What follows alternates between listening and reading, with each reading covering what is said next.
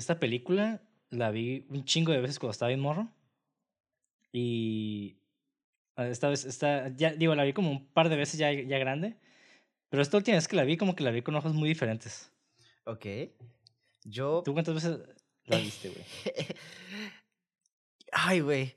Te vas a avergonzar de mí, güey. Una vez, y esa es la segunda vez que la veo, pero me pasó lo mismo que The Fly. Este. La única secuencia que me recordaba desde morro y chiquito, porque yo creo que la vi en la tele, era la escena de la, del cine. Y fuera de eso no recordaba nada de la película. Entonces ahorita, básicamente yo diría que es como mi primera experiencia. y fue una experiencia muy, muy chingona. A huevo. Sí, sí. Yo, ya está la, la, Casi, esa película como que nunca me dediqué mucho a analizarla tanto. Pero esta vez pues ya le metí un poquito más de jiribilla y pues encontré muchas cosas que me agradaron bastante. Ese coco sí tiene agua, diría entonces. Así es, güey.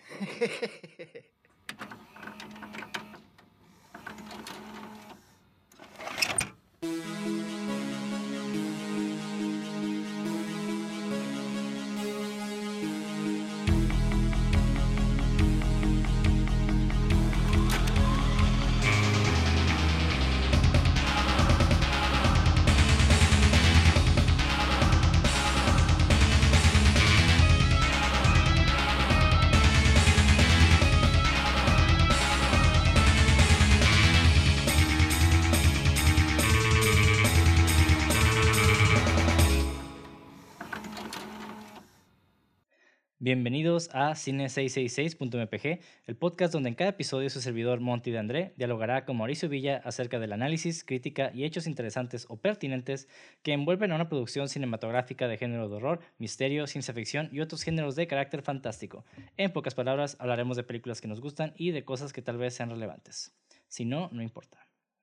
Y el día de hoy, como ya vieron en el título, hablaremos de Gremlins, película de 1984 es el año, güey. Ese año, el 84 es, es el año. Sí, güey.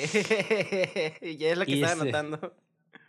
Y pues esta película fue escrita por Chris Columbus, dirigida por Joe Dante y producida por Steven Spielberg.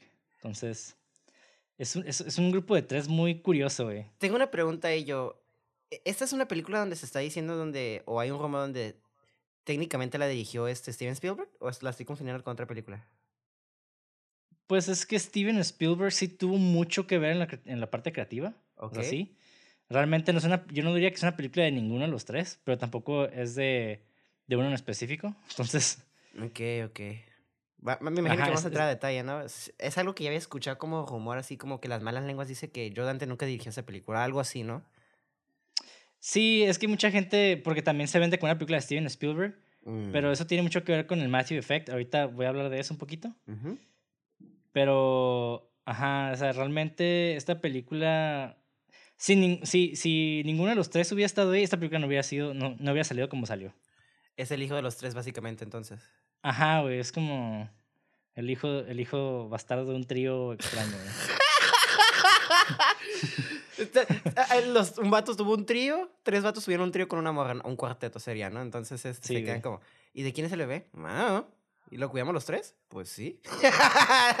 Exacto. Tres hombres y un bebé, güey. Este, este, es el bebé, güey. Y un gremlin, güey. Sí. Y para los que no sepan quién es quién, güey, porque quiero hablar un poquito de cada uno de ellos, así muy brevemente, pero siento que es importante, güey. Claro. Porque Chris Columbus, el, escritor, eh, básicamente ese güey es el que produjo, digo, ha producido y dirigido y escrito varias cosas, ¿no? Pero principalmente produjo Percy Jackson, las tres primeras películas de Harry Potter, y adivina de qué fue productor ejecutivo, güey. Algo de terror. Así es, güey. The Lighthouse. ¡Ah! Te lo iba a decir de mame, güey, pero ¡ah! sí, entonces el escritor de The Gremlins fue el productor ejecutivo de The Lighthouse. Donde sale Robert Pattinson y Willem Dafoe. Ya hablamos de esa película. dedicamos dos episodios específicamente. Están muy vergas. Y pues este güey también dirigió las dos primeras películas de Harry Potter. Y la de mm. Home Alone. Mm. sí, es un escritor bastante, bastante interesante, güey. Que sin él tampoco, pues obviamente no existiría Gremlins. Ahorita vamos a hablar un poquito más de eso. Y Joe Dante, el, el que dirigió la película, este güey también eh, se me hace como un director de esos como que mainstream de los ochentas, Ajá. pero al mismo tiempo es un director muy particular, güey, porque eh, para mí es como, no diría pionero, güey, pero es alguien como muy creativo, porque dirigió The Howling. Y The Howling, para que no, no sepan, es una película de, del 81 que básicamente va en paralelo con un lobo americano en Londres. Oh, ya sé cuál es, güey. Son unos soldados, ¿no? ¿Cuál? ¿The Howling? Ajá. No. Ah, ok. No, no, The Howling es de un hombre lobo. Ah, pero es que hay una película que, que la confundí donde son varios soldados donde los lobos los están cazando hombres lobos. Entonces, ajá. Anyways, perdón. No. Pensé que Y, y The Howling, haz de cuenta que tiene una secuencia que... yo ¿tú, ¿Tú ya viste un hombre americano en, en Londres? Ujú. Sí. Bueno, hay una secuencia de este güey que se convierte en, ¿Lobo? en, en lobo, pero es, una, es como... Para ese entonces esos efectos estaban súper cabrones, güey. O sea, realmente esa, esa transformación fue como increíble. Y pues se hizo a la luz del día porque realmente era como que esa secuencia era más que nada para un show off, ¿no? Como Se tenía que ver. presumir, ajá, se tenía que ver. Y The Howling, curiosamente, hizo lo mismo, pero lo hizo con luces realmente apagadas, ¿no? Con, con esta oscuridad, que mucha gente dice que The Howling, de hecho, tuvo un impacto mayor por lo mismo. Ah. Pero, pero curiosamente recuerda más la del hombre lobo americano en París porque como es más visual, o sea, se ve más, este, Visceral. así, eh, no visceral, pero se ve más claro Ajá. porque todo sucede bajo una luz muy brillante Ajá. esa transformación, pues no se ve tan, tan creepy, se ve más como perturbadora. Y en The Howling sí se ve más creepy, porque pues la luz, eh, bueno, más bien como que las sombras y todo este como, pues le- lenguaje, esta composición de horror, pues le da como más, Oh. todavía impulsa más esa- esa transformación, ¿no? Ajá. Es que está chistoso Ajá. ver cómo la, la... Suena estúpido. Bueno, no suena estúpido, ¿no? O, o quizás para otra persona que no esté como involucrada en el cine se queda, güey, neta, tanto la luz puede cambiar el efecto y el... Y, y la intención y te quedas, pues sí, güey, la neta, este...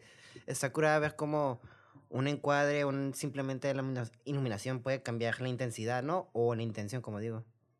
Sí, güey. Pero es que la luz es parte de la composición y la composición es todo, Eh, güey, en cine, güey. Exactamente, ajá. Ajá. Y también dirigió otra película que es muy rara, güey, que se llama The Burbs, que es como una palabra corta a suburbs, suburbios. Ah. Que esta película es una película de terror y curiosamente está protagonizada por Tom Hanks. Ah. Que Tom Hanks para nada era un, era un actor de, de horror. Entonces es una película de horror comedia muy extraña. Y después en el 98 salió una película que yo amé de morrito que se llama Pequeños Guerreros, eh, Small Soldiers en inglés. Ah, ¿es él? Sí, ¿Dante? es el mismo director. güey. Ah, wow, qué cura. Entonces, también es una película muy extraña, güey, porque toca un tema de guerra con muñecos, tipo, es como Toy Story, pero más violento. Entonces es como, está como... Gremlins y Toy Story. Ajá. Ajá. Y, y entonces este director está como muy interesante y luego tenemos a Steven Spielberg, que obviamente ese güey no ocupa introducción, porque ya sabemos Ah. quién es, güey. ¿Eh? Pero pues básicamente ese vato dirigió las películas más icónicas de Hollywood, ¿no? De los La noventas y ochentas, ¿no? Jaws, Sí, güey, o sea, Jurassic Jaws. Park, um, Indiana Jones. Indiana Jones, sí, sí, E.T.. Star Wars está involucrado, ¿no? Mm, no estoy seguro, fíjate, en Star Wars. Eh, En E.T. sí, y pues la Ah, lista de E.T. sí. Schindler. Ah, no, eso es- pues un chingo, güey. Ajá, es que George Lucas y... ¿Cómo se llama el otro? Steven Spielberg en Indiana Jones. Perdón, me equivoqué de Star Wars. Ajá, Indiana Jones fue, Ajá. sí, sí. Y pues obviamente, la- yo creo que ya mencionaste ahorita Jaws, que los que no sepan es la de Tiburón. Sí. Entonces, eh, el güey ha hecho muchas películas muy icónicas. Entonces, Es su primera película, Jazz, ¿no? ajá. Y de hecho, yo creo que sin, esa es la cosa, sin Steven Spielberg, esta película no hubiera llegado a, a tanto, no hubiera tenido tanto alcance, güey. Y de hecho, sin Steven Spielberg no hubiera, este... ¿Cómo se llama? Blockbusters en general, en sí. Sí, güey. Ajá. Bueno, tal vez sí, sí, sí hubiera, porque antes de Steven Spielberg también había muchos, Bueno, sí, muchos cierto. directores famosos, pero obviamente eran famosos para su época, ¿no? Nosotros no, lo conoce- no los conocemos porque, bueno, sí, si lo estudias, pero, Sí, no. Ajá. pero realmente no lo, no lo vivimos, pues. O sea, realmente con Steven Spielberg a nosotros sí nos tocó, pero Exacto. generaciones más grandes, pues les tocaron otros güeyes, ¿no? Sí, y aparte, ajá, sí, sí, sí. eh, Yo, yo lo decía como que siento que él como que lo perfeccionó, el, como el, el género de blockbusters, si así lo decimos.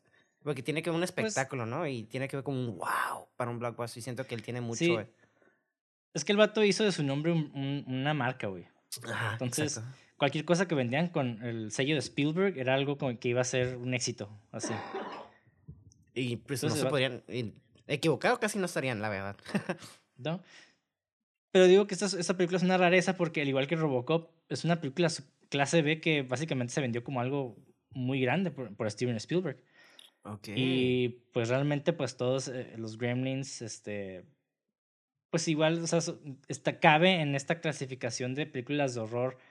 Eh, no iría low budget, obviamente, porque pues sí, o sea, obviamente tenían presupuesto. Sí. Pero comparado, o sea, comparado con, por ejemplo, con Robocop y. ¿Como Schlock, dirías? Pues, ajá, o sea, es una película que si lo oyes, o sea, la trama y eso, o sea, se considera schlock, porque, ah, pues monstruitos que bajo ciertas reglas muy pendejas se convierten en monstruos más grandes y aterrorizan, o sea, como que es- realmente es algo muy de, como la cosa de otro mundo, o... ¿Sabes ¿Sí qué? explico? Como que esto es un libro, como que eso es una historia que encontrarías como en esas revistitas chiquitas que se vendían antes como Weird Tales, ese Strange Tales, no me acuerdo cómo se llama, ¿no? Como pulpy, sí, sí. como ese tipo de... No como una, un libro serio, pues, o algo como más, mm, entre comillas, eh, menos literario o menos Ajá. pulido, ¿no? Sí, sí, sí, o sea, realmente es, se vende como algo completamente entretenimiento de que se podría considerar a cierto punto y no es bajo presupuesto para nada, pero el tipo de trama, eh, los estudios anteriormente hubieran, lo hubieran agarrado como algo clase B, güey. Como The Fly también, ¿no? Ajá, exactamente, pero, o sea, eh, fue en los ochentas que realmente todo esta, eh, los, el cine clase B realmente agarró un chingo de relevancia. Hasta- También por el hecho de, y yo, y yo siento que fue por el exorcista, güey, porque a finales de los 70 era como que la raza le vio un chingo de potencial en el horror a partir del exorcista. Ah, sí. Sí. Digo, y ya antes había un chingo también de explotación, como no exploitation, exploitation, y un chingo de explotación en, en el cine, Claro. pero que se vendía como clase B. Y ya en los 80 cuando la gente empezó a ver el cine más por el horror, o sea, ya vimos con Halloween, ya vimos con Viernes 13, con este, ya mencioné ahorita el exorcista, Fra- o sea, todas esas ajá. películas realmente elevaron un chingo el horror. Y pues imagínate, ¿no? Con, con el sello de Steven Spielberg, con, la, con el, el presupuesto necesario para crear un buen marketing, pues no mames, o sea, explotó esta madre. Sí, era como la combinación, la fórmula perfecta, ¿no? Ajá, güey. Entonces, es- está, está muy interesante, güey. Pero sí, sí. antes de continuar, hay que, pues vamos a hablar un poquito de la película, una pequeña sinopsis. Aguanta, antes de continuar, tengo una pequeña experiencia. A ver. que, que por eso mi hijo, te digo que tuvo una experiencia bien bizarra. Porque, eh, pues como sabemos, eh, Gremlins es una película navideña, ¿no? Entonces, este, estamos... Ah, Sí, eh, sí, sí y no. Ahorita vamos a llegar a eso. Ajá, exacto. Bueno, yo sí la considero, aquí personalmente yo sí la considero un poquito navideña, quizás no como la película navideña, pero es una película que puedes ver durante Navidad, ¿no? Sí, Está, pelada que sí. Ajá, es es buen mood, mood vibe, está chistosa, tiene todo lo que quieras, ¿no? Entonces, este, la estaba viendo, güey. Y ya, este, la paré, la terminé de ver y me dormí. Y luego a la una me despierto de la, ma- de la tarde. Era el 24 todavía. Sí, era, era ayer, de hecho. Y voy saliendo de mi cuarto, así bien tranquilo. Y veo toda mi casa inundada de agua, güey. Y mi mamá en medio de la, de la sala como What? mapeando. Yo, calavera, ¿qué pedo? Y luego mi mamá voltea y me dice, ocupa tu ayuda. Ya empezamos a limpiar, ¿no? Todo eso. y, y resulta que la manguera de la, del refrigerador se, como Ajá. que se salió. Y me quedé, son los fucking gremlins porque me acordé de los, de los, este, de los pinches, de la narración del final. Que si te está, si, si, no te sirve la tele, si no te sirve algo, el refri, me quedé... Y me quedé sí, güey. Y, y me deprimí bastante. Porque me quedé con fucking gremlins. No sé cómo que até la idea con los gremlins, güey. Entonces, no sé, estuvo muy chistoso, güey. Ya le dije a mi mamá la experiencia y me quedó. "Mm". Fue la gata. Y yo, "Mm, no sé, yo como que no queriendo No culpar a mi gata, ¿no? son los gremlins, mamá. Está como el señor del el alcohólico, ¿no? Mamá, son los gremlins, no entiendes. Pero ya. Va, va, no mames, pues sí, güey. Y bueno, ya hablando un poquito más de la película, regresando al, al tema. La sinopsis que escribí dice así. Claro, es lindo. Por supuesto que puedes quedarte con él, pero presta atención a estas tres advertencias. Nunca lo mojes, manténlo alejado de la luz brillante y lo más importante, lo único que nunca debes olvidar, no importa cuánto llore, no importa cuánto ruegue, nunca, nunca lo alimentes después de la medianoche. Estas son las reglas que el joven Billy Peltzer rompe inmediatamente después de adquirir un mogwai como mascota del nombre Gizmo en Navidad, lo que trae consigo desastrosas consecuencias para él y, el pueblo donde vive.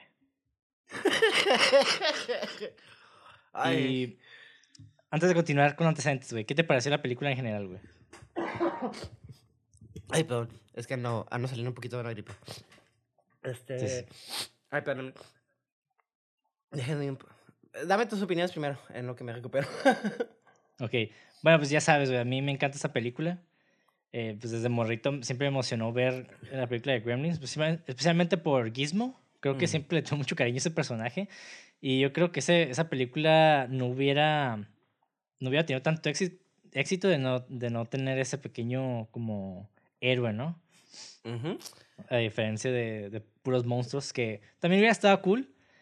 Pero no sé, güey, todavía le da como más jiribilla tener a, a ese, Al gizmo. al Gizmo, güey. Le da este, ¿cómo se dice? El amor, carisma, o ese como el Ajá. corazón de la película, ¿no?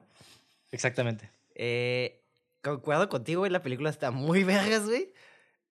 Lo única queja que tengo, a ver, adivina qué tengo, güey. Es el personaje principal, güey. Está en, está en caca, güey. No me molestó el personaje principal. De hecho, me molestó más la personaje de la muchacha. Porque le vi un chingo potencial. De hecho, me hubiera gustado que ella hubiera sido el personaje principal. Sí, yo también estoy de acuerdo, pero la neta está bien, está bien insípido el morro principal. Sí. No hay nada ahí. No hay nada ahí, güey. Exactamente. Y fíjate que también me gustó. De hecho, el personaje principal está bien X, la verdad. Pero todos los personajes secundarios me gustaron un chingo. Como por ejemplo la mamá. Yo le vi un chingo Ah, como sí, de. Por ejemplo, el hecho de que matara a los gremlins en chinga me que, oye, esta mamá ya está frustrada. Tiene algo ahí oscuro, ¿sabes cómo? Porque para matar a Sí, una de hecho, yo, te- yo tengo una teoría de esa, de esa señora. Obviamente es una teoría completamente de mi opinión. O sea, Ajá. porque no hay nada más ahí, pero.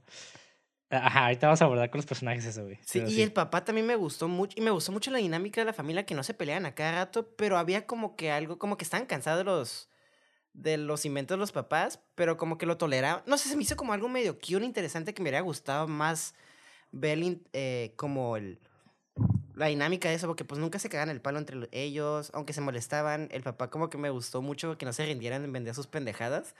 Entonces, no sé, me gustó hecho, pero el, el hecho de los personajes nunca tuvieron un cambio al final y me quedé, ah. Pero aún así Sí, me sí, sí. O gustaron. sea, el- el- le faltó en ese aspecto. O sea, no hay, no hay como un viaje, realmente. Ajá. Lo cual no tiene que tener. Y eso me queda claro, porque pues obviamente la disfruté.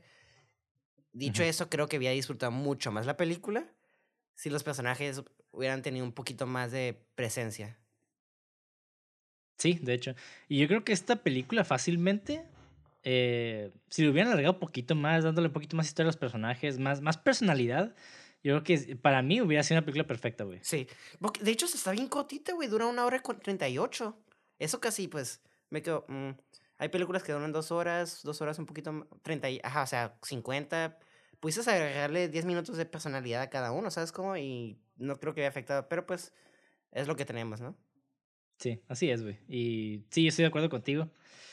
Pero también eso, hay un impacto, hay una razón el por qué de repente también se siente medio así, güey. Mm, ok. Y es porque el guion, pues, no es el original. Ah, ok. Ajá. Entonces, digo, esa es mi teoría, ¿no? También. O sea, Ajá. realmente el, el hecho es de que no es el guion original, pero yo creo, eh, de mi propia perspectiva, es de que sí, eso afectó, güey. El, estar, el estar cambiando el guion como que de repente sí llega un punto donde, donde pierdes algo, güey. Ajá, Entonces estuvieron cambiando el, guion en producción. No, no, no, no, no. Pero... Bueno, ahorita te voy a explicar por qué, güey. Muchos rewrites. me. Básicamente, ajá, sí. Básicamente la idea su- surgió de, de, pues obviamente el escritor, que el vato vivía en un loft en el distrito de, en un distrito de Manhattan. Mm, Y el vato se acaba de graduar de la escuela de cine en la Universidad de New York, de Nueva York. Y voy a citar al escritor, güey, Chris Columbus, ¿no? aquí, güey, a Chris Columbus. Yo vivía en Nueva York en ese momento, con estos ratones corriendo por el piso. Y estaba viendo viejas, viejas películas de terror de Universal y TBS y, un amigo me- y mi amigo me dijo, ¿te encantan las películas de monstruos? ¿Por qué no escribes una? Estaba pensando en estos ratones corriendo por la noche. Ellos tocaban mis dedos de mi mano. Si, estaban si, si mi mano estaba colgando sobre la cama. Y realmente, y realmente me estaba asustando. Y así fue como se me ocurrió la idea de los gremlins. Así que la escribí como una sencilla película de terror y una muy obscura. De hecho, güey. No me- esa es un- no es una queja, porque pues tampoco se trata de cambiar la película. Pero si esta película había sido R, y esa y esa a donde voy. De hecho, el original, originalmente era, era R, güey. Era para. Ah. Era para raza así como. Es, que estaba muy intenso, güey, el, el guion originalmente, güey. Y ahorita voy, a, yo ahorita voy a decir algunas cosas que tiene el guion original, güey. Es que Pero antes de eso, okay. el escritor Chris Columbus continuó explicando, explicando cómo el guion de un joven aspirante a cineasta aterrizó en manos de Steven Spielberg, quien luego produciría Gremlins. Mm. Y continuó citando.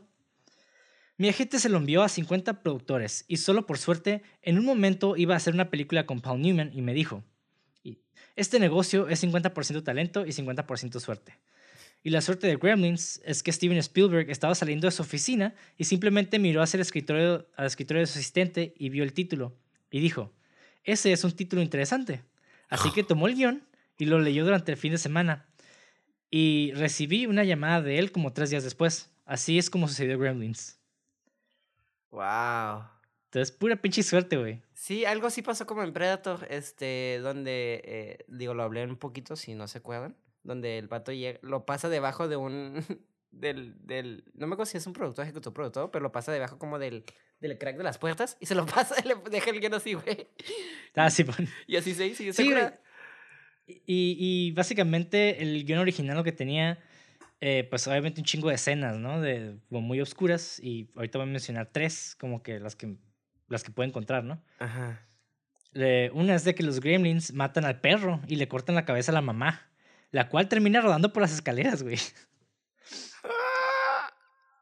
Sí, güey. Otra es de que los gremlins atacan un McDonald's y se comen a los clientes en vez de las hamburguesas. ¡Güey! y otra, el señor Hanson, el profesor de ciencias, originalmente murió con docenas de agujas hipodérmicas clavadas en el rostro, güey. Güey. Ay, güey. Ay, sí, güey. Estoy seguro que Spielberg quitó todas esas escenas de sangre, güey, porque pues él no, hace eso, él no hace eso, entonces. Sí, y, ahorita, y ese es el pedo. Steven Spielberg le recomendó y dijo, no, tenemos que reescribir el guion varias veces porque esas escenas solamente se, están dirigidas para cierto público, ah. no muy, muy pequeño. Entonces el vato quería, obviamente querían explotar la película para que llegara más audiencia y pues le cambiaron un chingo de cosas, haciéndola como más, pues la diluyeron un chingo. Entonces yo creo que también, para mí, yo creo que esto sí afectó mucho en cómo también se desarrollaron los personajes y esto. Entonces, digo, no está directamente relacionado, pero puede, yo siento que pudo haber afectado. Sí, entre tanto rewrite se afectó, el ritmo va cambiando, sí, sí, porque pues si vas cambiando algo, digo, tú como escritor, tú tienes una visión, ¿no? Y luego cuando invitas a alguien a escribir, ellos tienen una visión. Obviamente tiene que haber este, un, ¿cómo se dice? Pues un centro, ¿no? Porque pues no es, es una colaboración, entonces sí entiendo que el, el por qué ciertas cosas se tuvieron que empezar a cambiar, ¿no? Entonces, este, al momento de colaborar con algo, hey, eso no me gusta, vamos a cambiarlo, empezamos, pues se transforma ciertas cosas, ¿no? Entonces, este, ya tiene mucho sentido ahorita el por qué eh, es este rumor de que Spielberg, Spielberg técnicamente dirigió esa película, ¿no? Bueno, no técnicamente, pero esas malas lenguas y tanta creatividad, eh, poder creativo tuvo, ¿no? Entonces, ahí sí, ahí sí.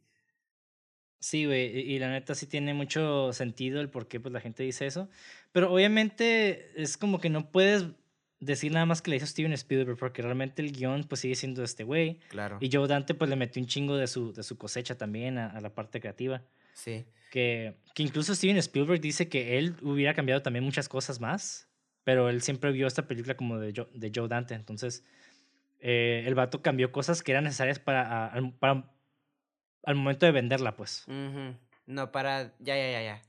Ya, ya, ya. Eh, los cambios que él hizo es para que vendiera, porque él, creía en el proyecto, no por gustos de él, ¿sabes cómo? Exactamente. Entonces ahí sí como que, pues, por eso digo que no es película de nadie y es película de todos. Y sí. Entonces está como... porque la verdad, güey, no me... Te digo aquí, porque, y es, es, esto está muy difícil, porque sinceramente, la violencia que sí se muestra en la película que ya tenemos, ¿no? No la que se pudo haber hecho sí está violenta, güey. Sí, sí está, o sea, y me gusta que, que mucha de la violencia está implicada y creo que eso lo hace un poquito más violento. Por ejemplo, cuando se muere la, la señora que todo el mundo odiaba y le tenía miedo. Ah, ya sé, güey. Que, que, ah. Esa escena creo que hubiera funcionado, funciona mucho mejor chistoso que viéndola como si lo hubieran matado así bien cabrón, ¿no? Entonces. Sí, Ajá, sí es cierto, güey. De hecho, el que salga disparada por la ventana está, no sé, se me hizo bien random, güey. que- O sea, yo me quedé ni en pedo, güey. Una, una de esas sillas, aunque le cambies algo, va, va a salir con tanta potencia, güey, la neta. Ajá. Pero aquí Esa te, aquí te digo la famosa cita de, de John Woo, güey. De John Woo. Me vale ver la ilógica, la lógica. Sí, güey, sí, sí, sí. Sí, porque la neta, yo creo que todos sentimos algún cierto, un cierto placer, ¿no? Al ver a, la señora saliendo volando, güey. Sí, güey. De hecho, me quedé como. Hasta me dio un poco de pena, güey. No sé por qué me quedé. No mames, güey. Pero. Pero sí te digo, o sea, la violencia sí me gustó. Y sí me gustaría ver una película. Obviamente me gusta que esta película había sido como está. Y sí me gustaría ver como, no sé, Gremlin 3, que sí trajeran la violencia, ¿no? Que trajeran esta como. Ay, pues sí, es que son bien viscerales, güey. Son, son como. Son animales salvajes, pero tricksters también. Entonces, siento que puedes sacar como mucha comida con la violencia que dice. O sea, comiéndose a la gente, pero no las hamburguesas, güey. Eso, o sea, está súper con- contrastoso y cagante, ¿no? Entonces. Sí, sí, sí. Y aparte Sí, son, como pequeños Lokis, güey. Exactamente, güey. Entonces, ¿te imaginas ver como un pack de ellos te están cazando, güey, y hacerlo como un poquito de terror? Uf.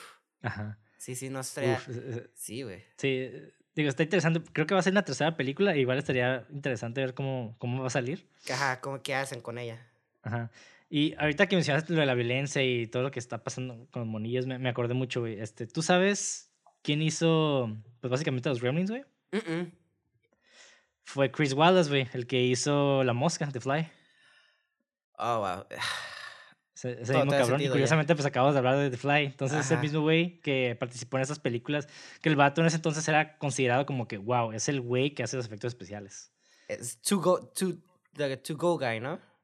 Ajá. Y está curada porque tengo un pequeño fan fact de ese güey. Ok. El vato originalmente sugirió que se usaran títeres en lugar como de, de la idea original, que era que había una propuesta de stop motion.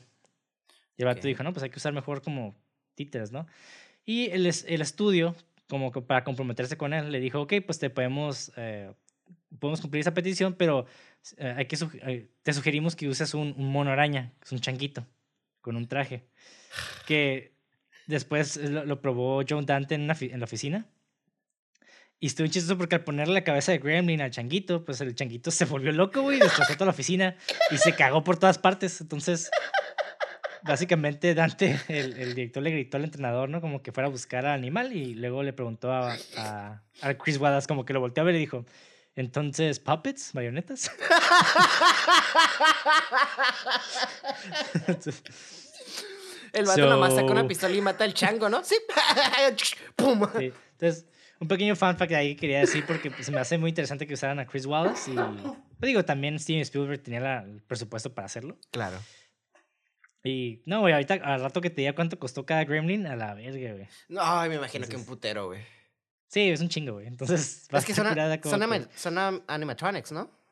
Sí. Sí. Así de que, un- no, todo por en perspectiva, güey. Los Gremlins, pela- nada más los puros, la pura, el puro hacer los Gremlins, güey, costó más que cualquier película de terror que te- se te ocurra de, de los ochentas, güey. Sí, güey.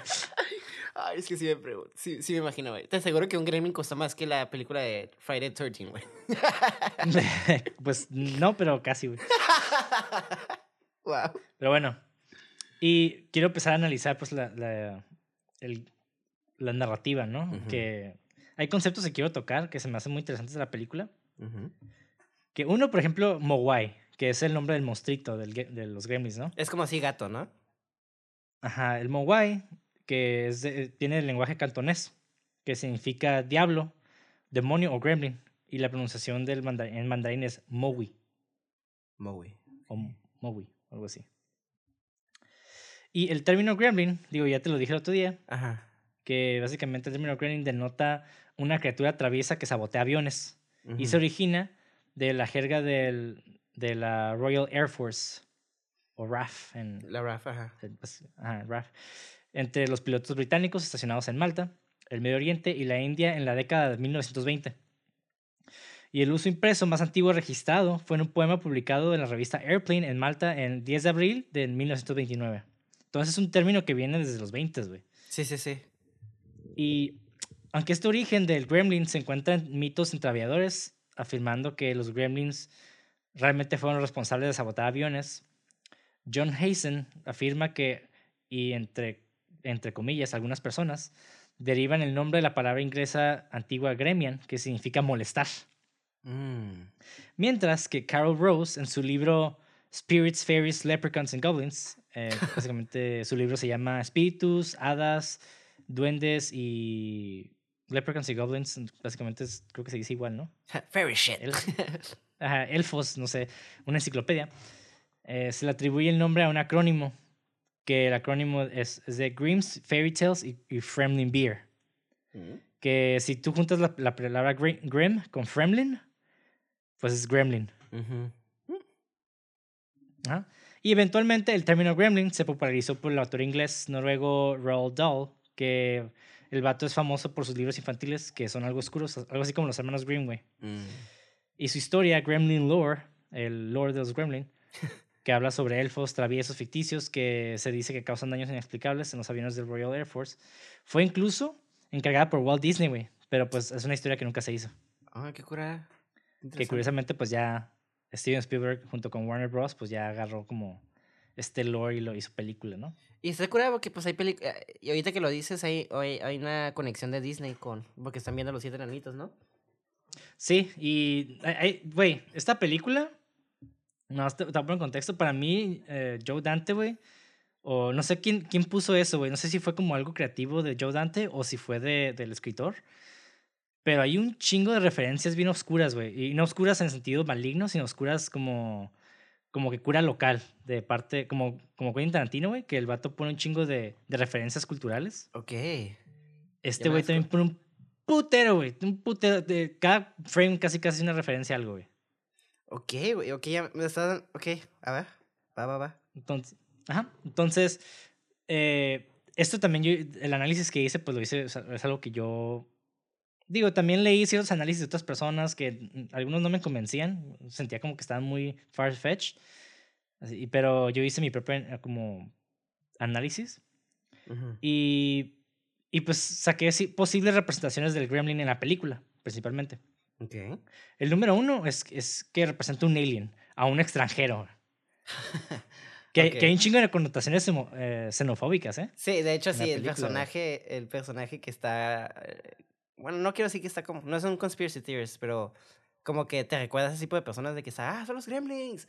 Eh, en Big- porque él estuvo en la Segunda Guerra Mundial, por lo que entendí. Y entonces, este. Sí, como Simón. que- ajá, entonces, como que él decía, como que él tenía conocimiento de los gremlins, ¿no? Pero pues el vato rato decía, pinches extranjeros, este. Sí, sí, se- eh, los, el vato se notaba que era bien xenofóbico y te quedas, güey, a la verga, qué pedo, güey. Sí, hay un chingo de esas connotaciones, pero eh, yo siento que más que la película pretenda ser xenofóbica, porque no creo que lo intente. No. De hecho, eh, estaba yendo un, un podcast de este güey, Diego Rosarín, que habla, que hace un análisis de la película Gremlins. Y el vato pues habla mucho de la xenofobia y así. Entonces yo lo estaba oyendo y tiene mucho sentido, pero yo realmente no veo que fue algo hecho adrede.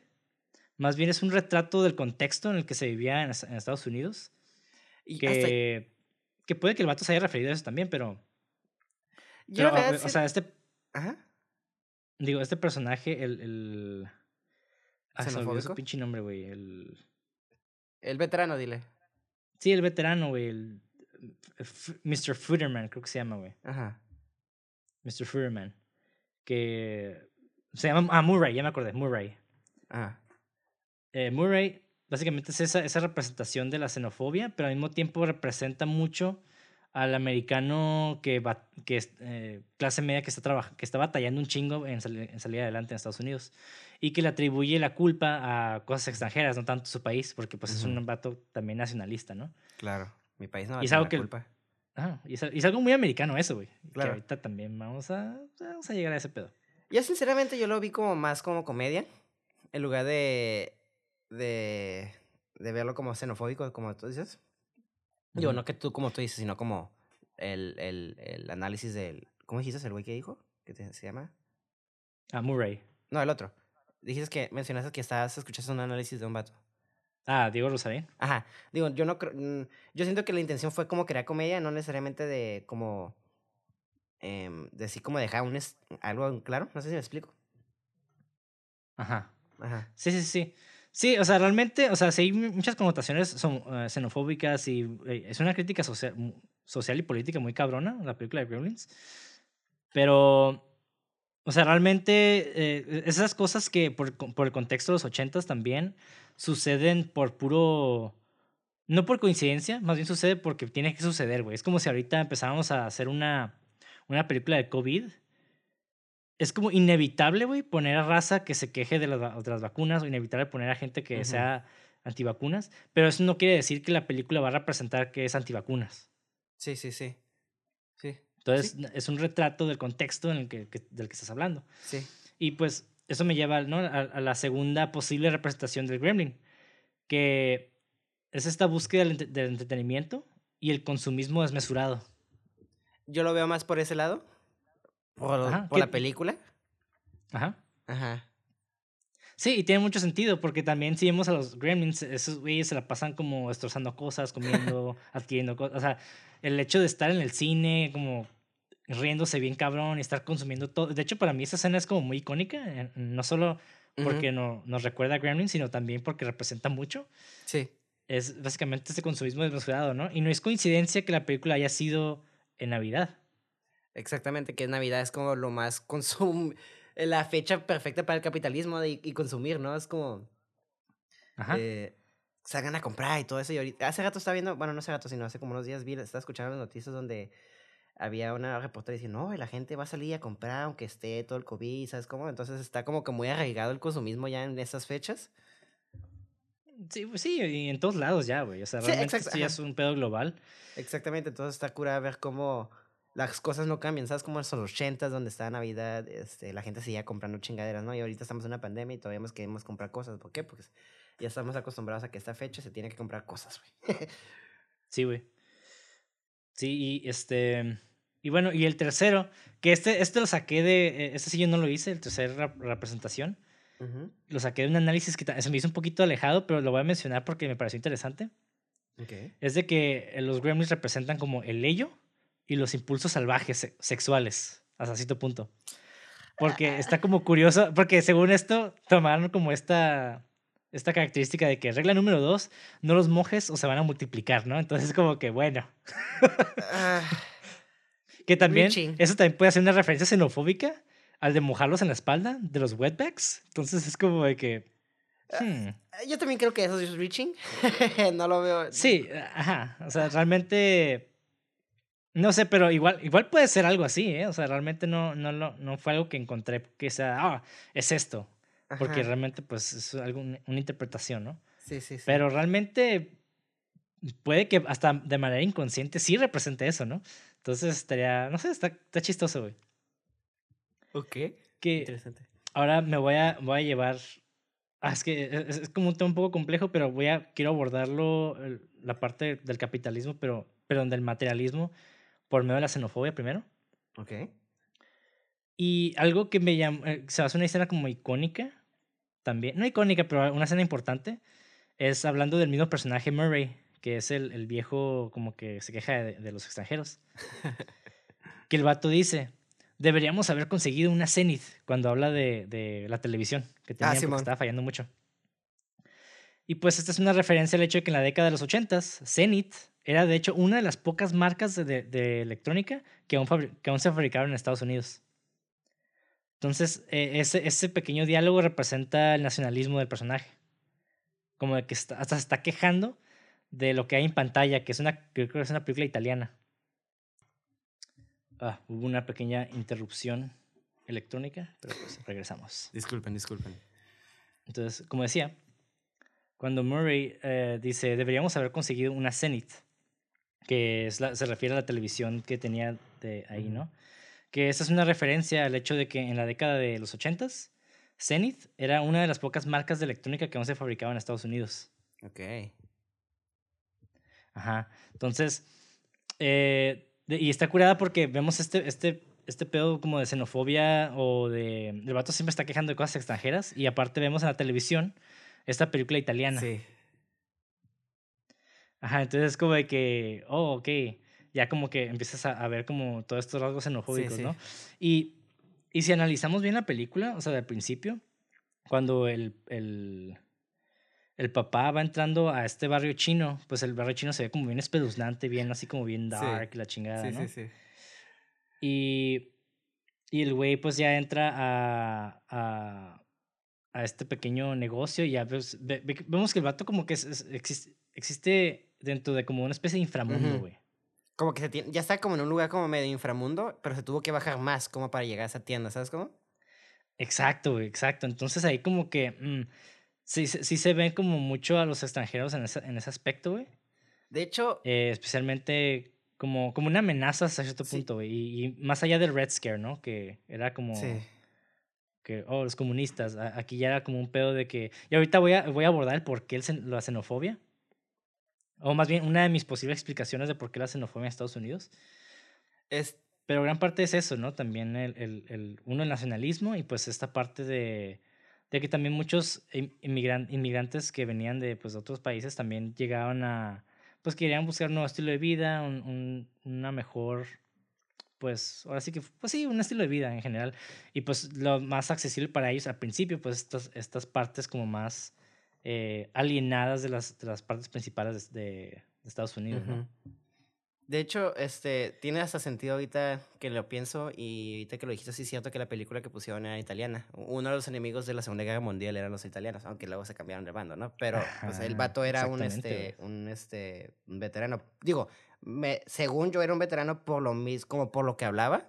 Igual nunca fue un veterano y nomás habla de las cosas, ¿no? Pero pues ahí, ahí está como las conexiones de, pues, fo- xenofóbico, ¿no? Sí, y casi todos los productos que mencionan, todos son importados, güey. No sé si te diste cuenta, güey. Mm. Hasta el tractor está importado, bueno, las partes del tractor eh, con el que se mu- muere ese güey. Bueno, no se muere de hecho, porque al final creo que hay una hay un pequeño shadow de que el vato está en el hospital. Sí, pero el, o sea, por ejemplo, la señora rica que llega con el muñeco de nieve roto al principio, ella dice, ah, mi, eh, tu perro rompió mi muñeco de nieve que viene de tal Mm, parte. Sí, cierto. O sea, viene importado, güey. Y también los carros son importados. De hecho, el único carro que no. Está in- Eso se me hizo bien curioso, güey. Porque ya ves que los gremlins se meten con todos los carros y Menos demás. el del joven, ¿verdad? Ajá. Y curiosamente, pues que es un, es un Volkswagen, güey, que es este, pues alemán, güey. Si fuera americano, tendría más sentido.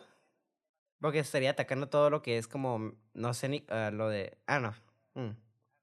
No, porque acuérdate que te dije que los, los, los gremlins también pueden representar esta parte del extranjero. Ah, sí, sí. Los extranjeros, y, el ¿no? Entonces, Ajá. Ya, ya. Entonces, e- está como. Sí, hay como pequeños detalles así que te quedas como que, ok, pero, o sea, ¿por qué la, la, la necesidad de mencionar esto, no? Ajá. Y, y es a lo que quiero llegar con la parte del materialismo y el, y el capitalismo. Porque hay como todo, hay toda una, una historia eh, en Estados Unidos muy. Está, está medio compleja. O sea, yo traté de resumir lo más que pude, pero me basé mucho en, una, en un artículo de Times Magazine de un este, periodista que de hecho tiene un libro que básicamente habla acerca de cómo el, el capitalismo ha, se ha convertido en este monstruo, ¿no? En Estados Sí. Unidos. Y, y está muy curioso porque para, ya lo he mencionado antes, ¿no? E incluso lo mencioné mucho en Robocop, de por qué en los 80s, pues, eh, muchas de esas como empresas también estaban como, ah, pues básicamente yendo a, a- a- al extranjero para pues crear productos de, de menor calidad, perdón, de menor este costo, a menor costo con mejor calidad y pues estas cosas, Ujú. ¿no? Y bueno, me puse a leer esta madre, güey. Y no sé, es una explicación bien larga, güey, la neta, güey. Pero básicamente lo, lo traté de resumir lo mejor que pude y con términos sencillos porque también yo batallé en entender muchos de los, de los términos, güey. Pero, por ejemplo, mercados de capital. Que básicamente los mercados de capital, güey, son espacios donde básicamente inversionistas meten dinero para que otras personas y negocios lo puedan utilizar para, y lo pongo entre comillas, generar más trabajos y beneficios e impulsar la productividad. Ujú. Y uno de estos espacios es el stock market, que básicamente viene siendo Wall Street. Ok. Ajá, entonces, dentro de estos espacios, güey, los inversionistas básicamente son, pues, obviamente, raza que tiene dinero que, pues, en grandes cantidades, ¿no? Y usualmente estos invers- inversionistas son bancos, compañías de seguros, casas comerciales, etcétera, ¿no? Como estas, estas instituciones como que ya tienen una, una fundación muy sólida y que están generando en exceso, Ujú. ¿no? Y el dinero que utilizan son el exceso que salen de, de de estas operaciones. Y estos excesos básicamente los meten en estos mercados de capital para que, ahora sí que para generar más, más, más trabajos y parte de ese porcentaje se va al gobierno para que el gobierno lo pueda implementar pues, en ciertos sectores del país, ¿no? Esa es como la versión resumida. Ajá. Sí, porque, o sea, hay un chingo de variables y madres de dónde van y la neta, pues se me hace como... Pero estoy explicando esto, güey, porque también vamos, vamos a entender mucho el por qué los ochentas realmente llegó a ese, a ese punto de, de importar un chingo de cosas y demás, ¿no? Y bacha, aparte de estos excesos de capital, de, de, de, producción de dinero, que van, van destinados a la generación de empleos e impulsar mejores salarios, que eso ya lo mencioné ahorita. Pero, curiosamente, güey, eh, ya he mencionado también que a mediados del siglo fue como la parte más próspera de Estados Unidos, donde pues realmente todos tenían, pues hasta se ven Mad Men, ¿no? En la, serie, donde vemos personajes que tienen su carro, tienen una, una, casa en los suburbios y también un departamento. Por eso es como... o sea, una vida completamente próspera con todas las comunidades. por eso es como la imagen perfecta de Estados Unidos de los 50, ¿no? De que tienes tu familia, el perro, tus dos hijos y la esposa siempre se queda en casa y tú trabajas, ¿no? Es como... Eh, sí, es el sueño americano. Exactamente, ándale. Ajá.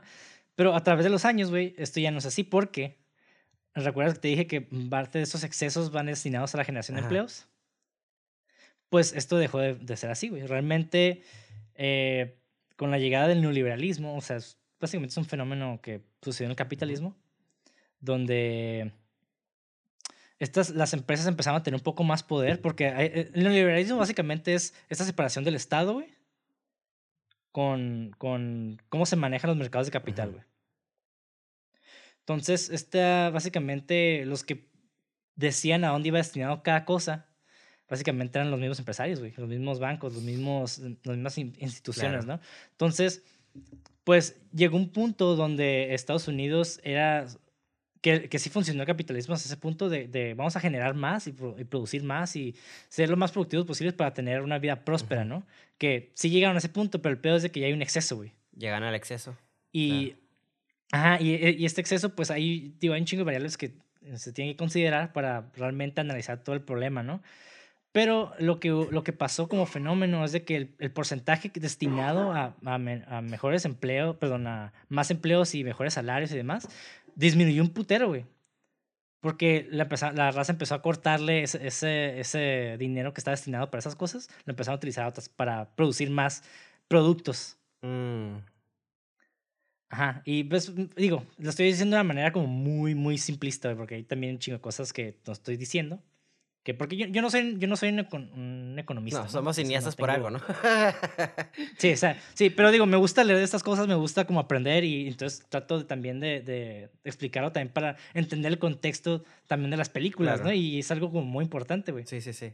Porque también en esta época, eh, especialmente en los, en, a mediados del siglo, pues se, se dio mucho lo que es el Tratado de Libre Comercio, ¿no? Que muchas de esas empresas empiezan a laborar en el extranjero para generar más impresos, obviamente, más ingresos, ya lo había mencionado. Y en los 70 güey, fue cuando ya empezó a haber una mayor desregulación del mercado. Y cuando hablo del mercado es de que empezaron a haber como muchos problemas dentro de, de todos los mercados, ¿no? El stock market y el... Ay, se me olvidó el nombre de los otros mercados, pero el, punto es de que esto sucedió por este uso irresponsable de fondos y otras, y otras cosas. Y en los 80s, el presidente que estuvo ahí fue Ronald Reagan. y este vato, en los 80 se instauró básicamente lo que se le conoce hoy como los Reaganomics. que estos Reaganomics, güey, básicamente son reformas que limitaban al gobierno de fondos y lo que pretendía era disminuir el impuesto de los ricos para que los ricos o los dueños de estas empresas usaran ese dinero para darle mejores salarios a sus empleados. Entre comillas. Ajá, y, y en papel se oye muy chingón, ¿no? Como que, ah, pues sí, güey. Pero, pues, ¿qué pasó con esta, esta, esta disminución de impuestos? Que los ricos, pues, dijeron, pues, ok, eh, voy a pagar menos impuestos, entonces me lo, eso que no estoy pagando, pues me lo quedo Más money. Ajá, exactamente, e, e, exactamente, ¿no? Y de hecho, ese, ese como, ese como, de, esa acumulación de riqueza también se ve muy representado por la, por la señora en la, en la, película. Mm, sí, su casa, ¿no? pero ahorita vamos, a, ahorita vamos a agregar un poquito más a eso, ¿no? Pero eh, otra característica es de que más grandes empresas decidieron abrir otras bases en, en, países con más bajos recursos Y, con el, y un fenómeno, fenómeno de esto es de que por consecuencia empezó a haber más importación de productos que exportación, güey. Mm. Y entonces es por eso que en la película vemos que hay un chingo de importación de por todos lados, güey. Qué loco. Por un chingo de cosas. Y las marcas americanas empezaron a disminuir porque pues obviamente se generan menos empleos. eh, pues, y, la, y, la, y los dueños de empresas dicen, ah, pues si me conviene más abrir espacios en otros lugares y traer como marcas extranjeras y yo eh, obtener beneficio de ello, pues lo voy a ¿Por qué hacer. le voy a pagar a un americano 20 dólares y le puedo pagar a un mexicano 50 pesos? ¿Sabes cómo? Ajá, exactamente, güey. Y pues eh, estas pinches reformas de los Reaganomics, eh, pues básicamente los ricos generaron más para beneficio propio y no para los trabajadores. Ay, Entonces, qué triste, güey. Pinche Sí. backfire. Y, ajá, y eso es lo que voy con la xenofobia, güey. El pedo es de que muchos de estos, obviamente el, el- la persona clase media, y hasta ahorita se sigue, se sigue retratando así, güey. Ujú. Empezaron a culpar a los extranjeros porque, ay, pues ay, nos está trayendo más marcas de sus países, entonces eso quiere decir que los, los americanos pues ya no tenemos tanto, tanto poder, Ya no estamos tan chingones. pues vienen a trabajar con nosotros y, ajá, entonces que también a manera nacional el tener eh, in- inmigrantes ilegales, de hecho, es muy bueno para la economía, Mm, porque pues no les tienes que pagar como Cosas. seguridad, so- Ajá. seguridad social, no tienes que regresarles impuestos. ¿Sí explico? sí. Porque incluso aunque trabajes como de ilegal, y no voy a decir que yo lo hice, porque no lo voy a decir, ¿Pero lo hiciste? Pero tú sigues pagando impuestos, ajá, tú sigues pagando impuestos porque para la empresa que trabajes, ellos sí tienen que pagar impuestos por parte de, tu, por tu parte, Ujú. ¿no? Y el gobierno nada más decide hacerse la vista gorda, como decir, ah, pues es un empleado que gana muy poco, estoy ganando impuestos de él, y por como no es, no es legal, pues no tiene por qué regresarse los impuestos, ¿no? Ujú. Entonces, mm, pues interesante, ¿no? Interesante cómo se maneja todo este pedo, güey. Y bueno, y ya dicho todo esto, ya me aventé toda esta explicación, pues más que nada para entender cómo el dónde se encontraba el americano eh, de clase media en Estados Unidos en los ochentas y también por cómo se retrata a esta persona que pues es rica, ¿no? Y la señora Digu, que se supone que es la más rica de la ciudad, y lo digo en sentido monetario porque es una señora Sí. Pues, bastante A fea. cada, a cada rato le caga el palo por dinero y la chingada, ¿no? De hecho hay una señora que le Sí, debe dinero, creo. Y, y tiene como unos hijos que están hambrientos y le dicen, no me importa, si no tuvieras esos hijos podrías comer. Algo así, ¿no? Como que le caga el palo y te quedas, oye, la verga. Eh, que se pongan a trabajar tus hijos, ¿no? Algo, eh, eh, tiene una intensidad esa señora bien intensa que, te- que ahorita que estás diciendo todo lo de capitalismo, siento que ella representa eso. Exactamente. Y, y de hecho, y no estoy mamando, hasta incluso, güey, nombra a sus gatos con diferentes tipos de moneda, güey. Les llama Kopek, rublo, peso, dracma y, y- billete de, un dólar, Sí, ¿no? A uno le, le llama dollar bill. Oh, wow. Wow, qué triste. Entonces, ajá, exactamente, güey. E- Es, es, es algo muy curioso, güey. Como esa película, si tiene como algo bien, bien deep. Eh, no sé si está hecho eh, adrede como para hacer esta crítica. Obviamente es una sátira toda la película, Claro. ¿no? Y, y obviamente criticas a cierto punto el capitalismo. Pero es interesante porque hasta se replica hoy en día, güey. O sea, realmente hoy en día la, gen- la gente sigue este, justificando su, su condición a, y decir que los culpables son los extranjeros. O sea, ¿por qué será, no? Y vienen güeyes pendejos como, no sé, otros presidentes, Donald, Donald Trump, que básicamente le, da- le, le da culpabilidad a todos los extranjeros como si nosotros fuéramos los responsables de su condición. Pero la bueno, plaga, ¿no? De Estados Unidos somos. sí. Y ahora voy a ir con todas las referencias visuales que te digo. O sea, no voy a hablar de todas porque es un putero, güey. La neta, incluso encontré páginas donde tenían un chingo de referencias de, de páginas de páginas y yo me quedé, ay, la neta no, no, es tan necesario, no es tan necesario. Pero agarré las más principales, güey, Ok. que es lo que me llamó mucho la atención, güey. Una es de que hay una parte eh, en la película donde la mamá está hablando con, está en la cocina cortando algo, no me acuerdo, güey, y está viendo una película. Wonderful Life, ¿no? Sí, es A Wonderful Life, que es una película navideña, curiosamente, del 46. En esta película, güey, de hecho la acabo de ver hace poquito. Eh, en esta película, el personaje principal, que curiosamente el personaje principal es el actor que sale en Rear Window de Hitchcock. Ah, sí, sí. Ajá, En esta película, el vato eh, es dueño de una compañía de prestaciones, de, de- que da préstamos más bien a, al ciudadano común para que realmente construya su casa, ¿no? Ujú. Y básicamente está batallando contra un güey que es el dueño de un banco, que básicamente es su enemigo, que el, el banquero quiere cerrar a este güey para que la gente vaya a endeudarse con él y el vato pues recibir más feria de ellos, ¿no? Ujú. Entonces también como que eso representa un chingo el, el- esta parte capitalista, ¿no? Y de Navidad y del consumismo. Está, está muy interesante, güey. Y luego tenemos eh, otra película que se llama To Please a Lady que sale Clark Gable. Que en esa película, Clark Gable es un corredor de, de, de carreras de autos, güey. Ujú. Y, y curiosamente habla, los autos son esos carros como pequeños que están casi en el piso, güey. Tipo Fórmula 1, güey. Ujú. Ah, bueno, y qué curioso que vemos a Gizmo en un carrito de carreras al final. Ah, sí, es cierto, güey. pues, sí, sí, sí. Salvando. Entonces, como que tiene un chico de como esas referencias bien, bien diminutas, güey, que te quedas como que. Sí, "Ah". es cierto. Sí, ¿Sabes? sí, no me acordaba de la escena del carrito de que andabas con eso, pero ya. Ya. Fórmula 1, sí, ya. Ok. Wow, wow. Sí. Y, y luego tenemos a este güey, al, al Gizmo, viendo la película de Invasion of the Body Ah, Snatchers. exactamente. Que curiosamente, güey, esa película también se hizo en, los, cincu- en el 56. También, bueno, muchos ah, estudiosos dicen que esa película se hizo mucho por el terror que tenía el- el, la, la gente a los comunistas y son representados como, como estos Sí, monstruos, sí, ¿no? sí. Sí, sí. Entonces está como, no sé, güey, tiene como ahí esos detallitos como medio deeps, güey, que me quedan. "Ah". sí, ahorita. Digo, no, no puede ser pura coincidencia. Sí, güey. y ya, ya me estás haciendo pensando que la película sí está, no necesariamente la xenofóbico, xenofobia, digo, pero como que sí tiene los, Ajá. ya, ya, ya estoy viendo el por qué, de dónde está saliendo esta teoría, bueno, no teoría, sino como eh, análisis, eh, y el por qué se puede prestar esa película para ese tipo de análisis. Quizás todavía no estoy como súper al borde, pero ya lo veo y no lo puedo negar. Sí, sí, sí. Y este, y digo, y también hay otras películas que salieron en televisión, como hay una parte donde está el morro principal, creo que se llama Ajá, Billy. Billy, sí. est- ajá, está en el bar, como hablando con el, con el bartender. Y en la televisión hay una, hay una, como un corto de caricatura que se llama For Sentimental Reasons, que es, eh, se llama- sale el, el, el Pepe Le Pew, que es como el, el este güey de Warner Brothers, el, el, el zorrito, Ajá, que está cancelado, por cierto. No, no sé. Ah, que ahorita está cancelado, güey. Bien pendejo eso, pero. Pero bueno, güey. Pero, pero tenemos al pinche zorro en la televisión. ¿no? Ajá.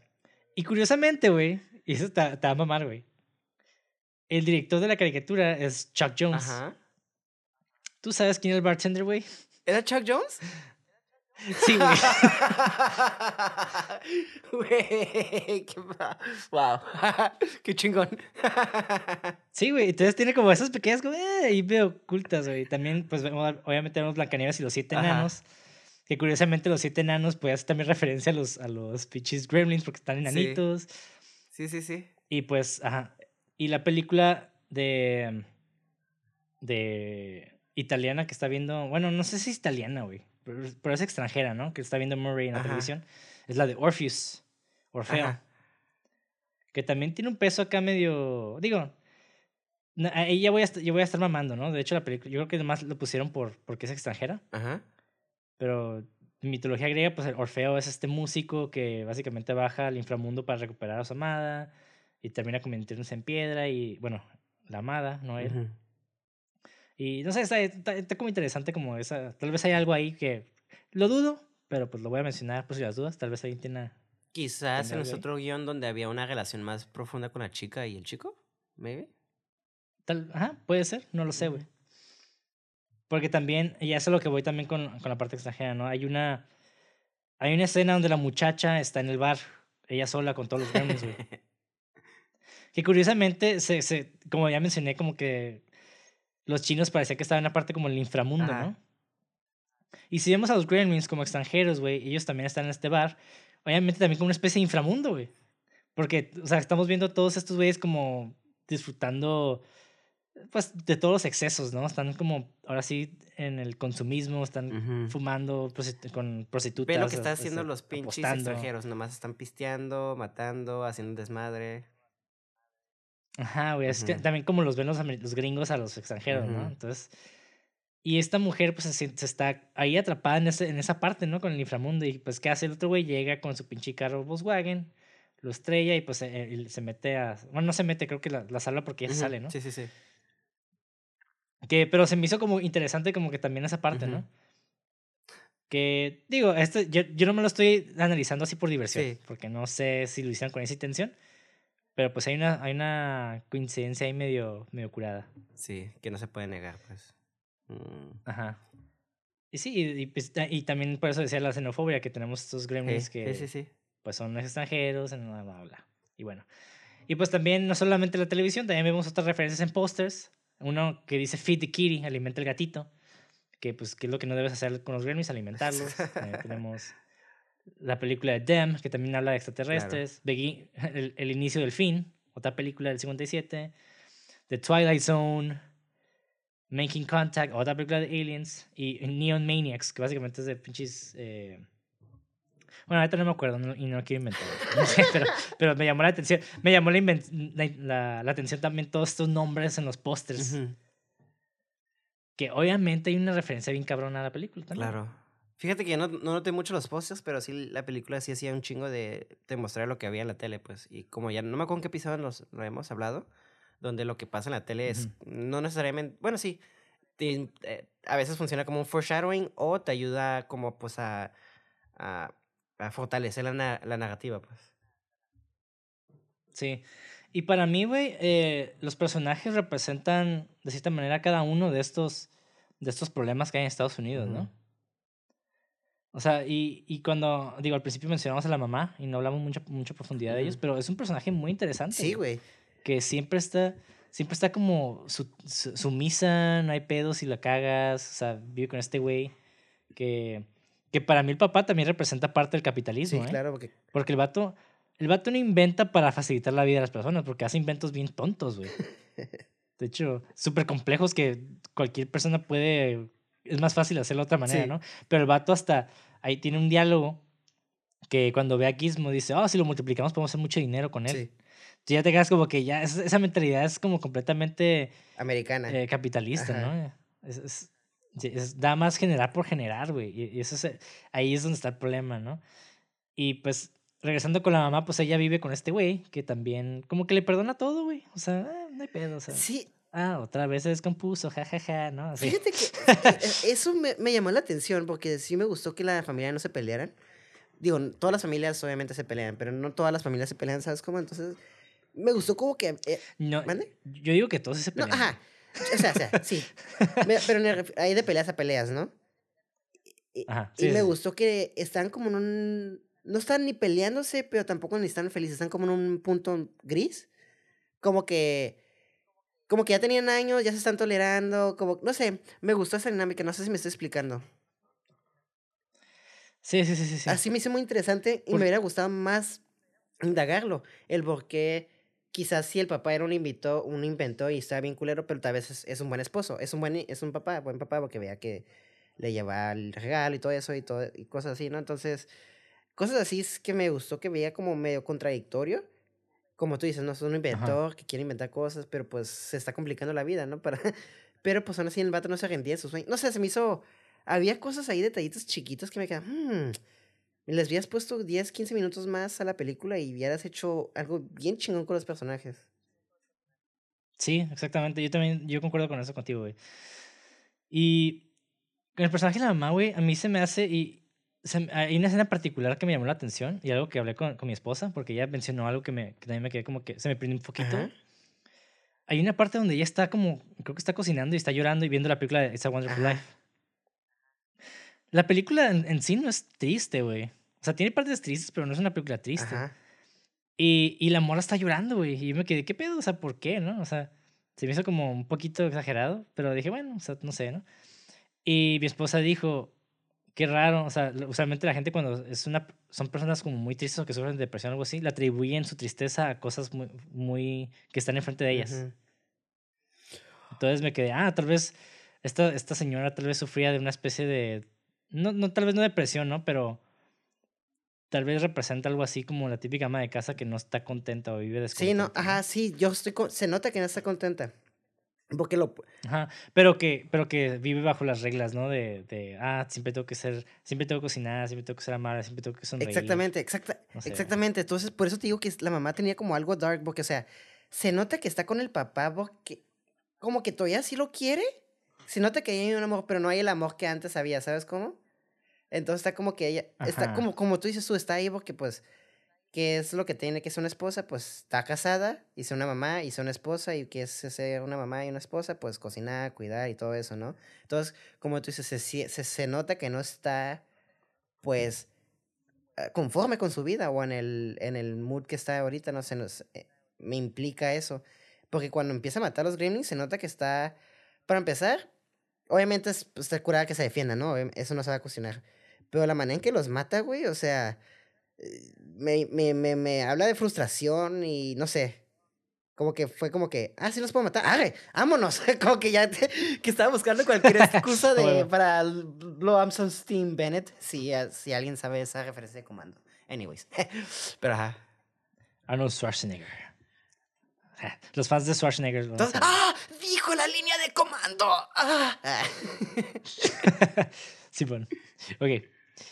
Sí, sí, sí, definitivamente, güey. Eh, la mamá ahí como que estaba, no sé, güey. Sí tiene como esos pequeños detallitos que me, que me hubiera gustado que exploraran más, porque ya, ya, al final de cuentas, solamente son, son estamos, ahora sí que teorizando, ¿no? Porque no hay más allá de lo que vimos en pantalla. Y el papá igual, ¿no? O sea, realmente el papá, pues, se me hace una persona muy irresponsable, güey. como que, ¿cómo le das ese mono, güey, al, al, al, el Muguay? A tu hijo, güey, sabes que es un pinche morro adolescente. Que, hablando del personaje del morro, Billy, güey, el personaje principal, la neta se me hizo chafa el personaje porque no, el morro no, no tiene personalidad, güey, es completamente blank. Sí, empezó con un poco de personalidad con el perro, pero cuando le quitan eso, como que se va toda su personalidad. Cuando el perro se va de la pantalla, se va la personalidad de Billy. Sí, güey. Sí, porque realmente, ¿qué hace el vato? O sea, no, no, no tiene historia, no tiene, no sé, güey, se me hace como bien X el, el morro.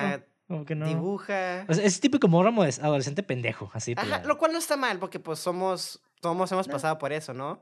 Pero pues sí. ponle un poquito más de personalidad, ¿no? Hazlo un personaje, no lo hagas una, mm, una persona de cartón, ¿sabes cómo?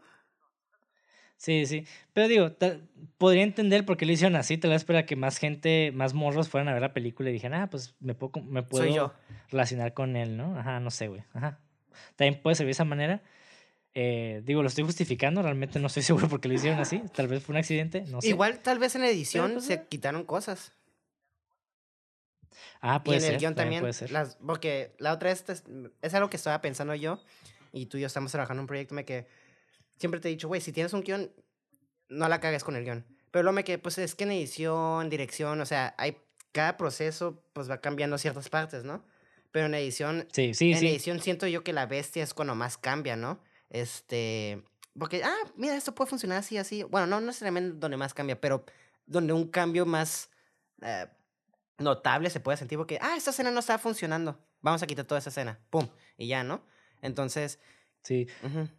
Sí, es que está chistoso porque se supone que una película realmente son tres películas. Haces una película cuando la escribes, haces otra película cuando la, la produces y haces otra película cuando la editas. Ajá, exactamente, entonces ya. Entonces, ajá, entonces es como que, ajá, es muy raro que el, el guion original es retratado exactamente como, como quieres. Muy poco.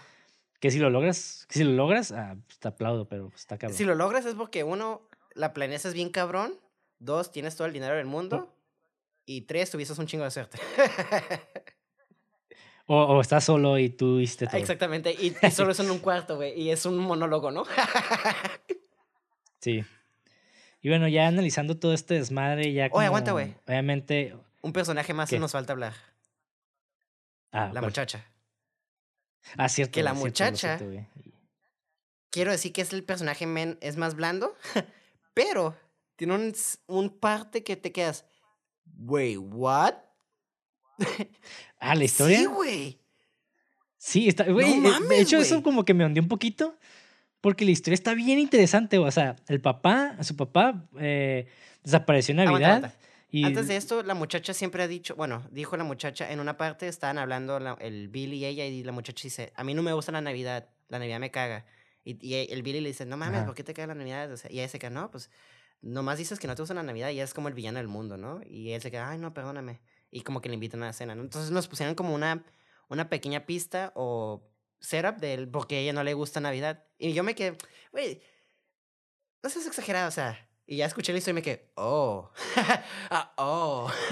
Sí, y la historia va de que pues el papá en Navidad se, se fue dizque, a comprar unas cosas, nunca regresó. Días después eh, empezó a oler bien culero, como si un animal muerto estuviera atrapado ahí en la chimenea. Creo que llaman a los bomberos de la policía y resulta que era el papá atrapado ahí vestido de Santa Claus con regalos, Simón, ¿no? El peor es de que ella dijo, ah, pues voy a prender la chimenea. Y cuando la prendió, empezó a oler pues la camazón. Le hablan a los bomberos Ajá. y era el papá y que se resbaló y se rompió el cuello, güey. Sí, güey, no, No mam- mames. Es- es- Y eh, lo, lo que no me gustó es de que yo hubiera explorado un poquito más eso, güey. Exacto, güey. Algo, al- al- o sea, realmente para qué fue, cuál fue la, la, el- el- La intención de eso. la intención. Ajá, exactamente, como que me quedé, eh, no sé, pudieron, pudieron haber explorado un poquito más esa parte y darle más personalidad a la, a la muchacha. Sí, güey. O tal vez un punto de inflexión para el morro que hiciera algo al respecto. O tal- no Esa sé, es otra cosa que me emputó Sí. un chingo, porque la morra le cuenta la cosa, le está contando las cosas y el vato está como en el teléfono, ¿no? Buscando eso. Y luego como que se para, le pone atención, cuenta la historia y hay un corto saliendo de ellos corriendo del... del no sé si era el cine o, o, o una casa. y yo, Güey, no reaccionó ni el hombre ni el vato le dijo nada. Tuvimos más reacción de Gizmo poniéndose triste, güey, que de Billy. Me quedé, no seas mamón, Billy, esa es la morra que te gusta. Te acaba de contar una historia bien culera y no haces nada. Es como, güey, qué pedo, güey. Sí, y esa es, es- yo creo que es mi, mi queja con, con esta Sí. película, nada más como que los personajes están medio, medio sueltos. El, el personaje Billy, que es el principal, debió haber tenido más. güey, Ese Billy debería ser la para morra, güey. Yo hubiera cambiado los papeles. O sea, Billy hubiera sido la Sí, muchacha. la neta sí. Bueno, no la muchacha ni la muchacha, Eh. sino el- la pretendiente, el pretendiente y el personaje principal, la muchacha. Porque con esa historia, güey, güey, es una historia muy jugosa nomás para contarla. Pero, güey, pero su papá no le hubiera podido dar Gizmo, güey, porque estaba muerto. No, pero puede ser, no, no, el, eh, La mamá, ¿no? la mamá o el mismo novio, puedes poner que son novios y ella se empieza a cariñar con Gizmo y cosas así, ¿no? Sí, o sea, puede ser. Porque ajá. la neta, sí me hubiera gustado que la muchacha acá, ya, ya haciendo mi propia película, ¿no? Tuviendo como pinches flashbacks así de, de del cómo encontrar al papá y pff, amarrado, ¿no? Y, y que haya una secuencia como que los gremlins atacándola por los, por, el- por el, ¿cómo se llama? ¿La chimenea? No sé, güey, estaría bien pero Hay muchas cosas que podían haber hecho con la historia de la muchacha. O in- inclusivamente si le habías puesto esa historia al papá, al joven. Pero esa, ay, no sé, güey. Estuvo, es, Sí, pero ajá. fíjate que de manera ma- ya más extragética, yo creo que los personajes sí tienen un significado eh, como simbólico. Ujú. Porque la muchacha, pues, podría representar a todas estas personas que no le gusta Navidad. Claro. Nada más, güey. O sea, puede nada más representa eso. El, el morro representa el típico, pues, morro ñero que no tiene, que es típico adolescente que no tiene nada más allá de su vida en su cuarto y, y que, pues, nada más vive a través de lo que sucede alrededor, Ujú. ¿no? Tenemos a la mamá, que es la, de- la ama de casa desesperada, el papá, que es el defensor capitalista, inventor, búsqueda de sueño americano. Exactamente. El otro güey, el, el señor este que, que está vestido de Santa Claus, que, que te representa pues este odio al extranjero, ¿no? O, o más bien el miedo al extranjero, que es la, la xenofobia. A la- al capitalismo asqueroso, que es, vendría siendo la señora esta viejita que sale volando. Y pues también el, el- los policías también representan algo que es la, el, el Estado fallando en hacer su jale, güey. Fallando a las personas, ¿no? Porque luego se escuchan como, hey, ayúdenos. ¿Y en qué hacen? En cuanto llegan, dejan al, al, al, al, al Santa que lo están atacando y se van, ¿sabes cómo? ¿Y qué pasa? También se sí, mueren. entonces, ajá, que eso es algo que sí me gusta de la Sí. película, es que sí, sí hay, un- sí hay una razón de por qué los personajes son así, sí, hay- sí hay un simbolismo. Yo estoy hablando ya de manera narrativa, en el sentido de que, güey, o sea, darles poquito más personalidad Sí. para que se sienta más una historia, pues, Claro. o sea, no... Porque es una, es una película que lo interesante son las, lo, lo que sucede, no, no lo que tienen que hacer los personajes. Sí, exactamente. Es, y yo diría que esa es una película. eh, la mejor manera que la puedo de, de- describir es como si fue, si te subieras a una buena montaña rusa, ¿sabes cómo? No te vas a. Digo, yo no soy bueno, no, voy a usar las montañas rusas, no sé por qué ustedes no es analogía, pero yo sé que muchos de ustedes sí. Pero pues, es un thrill ride, ¿no? Este, no estás esperando Ajá. como que un plot súper denso, personajes súper densos. No estamos viendo la Lighthouse, ¿sabes cómo? Estamos viendo Gremlins. Entonces, siempre he dicho eso. También tú como cine- cineasta y también como espectador tienes que saber lo que estás viendo y juzgarla como eso. En este caso, yo sé que yo me fijo mucho en los personajes y se vale, ¿no? Aquí, como me pasó lo mismo con en, en que en, en papel no debería de gustarme esto, pero los personajes aún así hubo algo que me llamaron la atención. Creo que hicieron, tuvieron esas pequeñas pistitas que me, que, ah, que me hicieron mantener esa intriga, ¿sabes cómo? Y por eso creo que mi molestia o mi, mi nitpick más pesado es porque no indagaron más en la historia de la muchacha. Y por eso digo que es como un trail ride, ¿no? Como una montaña donde te... ¡Wow! Chingoncísimo. Estuvo bien vergas lo que ese, ese ride, ¿no? Y sí te subirías otra vez y todo eso, pero no creo que te deje algo sustancioso, al menos de que hayas escuchado este podcast, ¿no? Escúchenos. Así es. Y bueno, ya nada más para continuar, güey, antes de llegar a los fun facts, nada más, mejores escenas, güey, para ti. güey. Ay, güey. La del cine, obviamente. Cuando sale la muchacha volando. Ay, escenas. Y me gustó mucho cuando nomás los gremlins no salían y nomás están como corriendo y se escuchan como los... O como por ejemplo la escena donde el, el, el doctor, bueno, no es doctor, pero el, el maestro está buscando el gremlin, el gremlin, Ajá. el gremlin y no se veía, ¿sabes? Como nomás escuchaban como... Me gustaba mucho... Sí, eso, eso, eso trabajaron muy bien, esa parte. Exactamente. porque- exacta- y me... Si, si no, nunca has visto un, un gremlin, no sé, me imagino la, la experiencia de las personas en el cine, como de que, oh, ¿cómo se va a ver, güey? ¿Cómo se va a ver? O sea, sí, sí, sí. eso es lo interesante, ¿no? Y, y de repente sale de putazo de una, de una puerta, ¿no? Así como sale la cabeza y ya. ¡Ay, la verga! ¿Qué pedo, güey? Y ajá. Y luego, y luego Sí, ves sí, cuando sí. ves que lo jala al vato debajo de la mesa y te quedas, ok, son fuertes. O sea, te, hacen lo mismo que Jaws hasta cierto punto, ¿no? Y algo que no es una escena, pero creo que lo que más me gustó de esta película, que creo que eso que me gustaron un chingo, es el craft de los animatronics. Que, Bien cabrón. no mames. Creo que, no mames. No te puede no gustar la película solo por eso. Sí, exactamente. Yo, yo estoy completamente de acuerdo contigo, güey. Y, pero sí, a mí definitivamente me gusta mucho eso. Me gusta, ¿sabes qué se me gusta un chingo que me siento mal, güey? ¿La del perro? Cuando, cuando ponen a- al gizmo en, en el en el tablero y le empiezan a aventar como los dardos. Sí, güey. No mames, o sea, me, me estaba riendo porque se me hizo bien mamón, güey. O sea, hasta se pasaban de lanza, güey. Me- Como pinches, pinches Lokis, güey. Sí, güey. Cagapalos. Pero, pero no lo querían matar, nada más le querían caer el palo, güey. Exactamente. Esa es la cosa, güey. eso, eso se me hizo muy curioso porque, pues, o sea, tuvieron tiempo de matarlo. Porque Billy estaba Ajá. lejos, pero como que. Quizás sea como malo del guion ahí, porque ya me lo, me, me lo, que- me lo pongo a pensar, porque, o sea, no lo mataron cuando podían, pero luego el Stripe sí mataba a los demás. O sea, veías cómo disparaba porque a alguien le robaban el póker. Y luego al final de la película él sí lo quiere matar y te quedas, hmm, te voy a ahorrar un chingo de trabajo si lo hubieras matado nomás. pero, eh, no sé. Es que, ¿sabes por qué no lo mataron, güey? Porque está bonito. güey. Sí, güey. Y sí, está súper bonito, güey. Por eso, güey. Hasta los, hasta los feos están curadas, ¿eh? Me gustan un chingo los diseños de los de Stripe, sobre todo. Y de los otros Gremlins. Ah, güey, yo quiero, yo quiero una escultura con los dos gremlins. peleando así, ¿no? Así, ¡guau! Bueno, no peleando, pero... Sí, el, el, el Stripe y el Sí, Gizmo, güey. Que ahorita tengo un dato bien interesante de ellos dos, ahorita, pero Ok. Va, va, Ajá. va. Ok, sí. sí quiero eso. ¿Qué, qué otra escena te gustó? Perdón, me emocioné. Cuando está en el carrito, güey, cuando está el Gizmo en el carrito, güey. me mamó eso, güey. Se me hacía súper bonito que la escena... Ya es que casi Billy los... lo iba digo, el, el Stripe, iba, Stripe iba a matar a Billy, ¿no? Y yo estaba como, ¡ay, la verga! Sí sentí un poquito de tensión, ¿no? Pero luego cortaban Simón. y se veía el carrito manejando y se veía bien lindo el guiso. Y, yo, ¡ah! y lo cortaban a Stripe como queriendo matar. Y yo, ¡ah! Y lo, ¡ah! Pero Stripe. Ah, sí, sí, sí, sí. y ya, esa escena está Ah, muy. Está muy buena esa escena. Sí, y fíjate que también me gustó mucho la composición de la última escena, cuando sale el señor chino con, con el Gizmo ya de, la casa Sí, ¿verdad? y se va por el, por el camino. No mames, está hermosa esa Se escena, siente como una O sea, que pintura. todo así como... Sí, güey, exactamente. La vi y me quedé, no mames, qué bonito, güey. Sí, sí, sí. Y esta película tiene cámara, Sí. movimiento de cámara chingoncísimo, ¿eh? O sea, quizás no es como que, uff, pero por ejemplo, cuando sale el xenofóbico, el veterano de la casa, y ve la antena, y luego voltea para, para ver el tractor, ese movimiento me queda, me queda, me queda, ok, I see you. I see you. ¿Sabes Sí. cómo me que hmm, tiene un lenguaje? Sí, es muy funcional. Exacto. Es muy funcional también. Y sí tiene lenguaje cinematográfico medio estándar, o sea, no hay nada como fuera de- del, del mundo, eh, perdón, fuera de lo, de lo normal. ujú.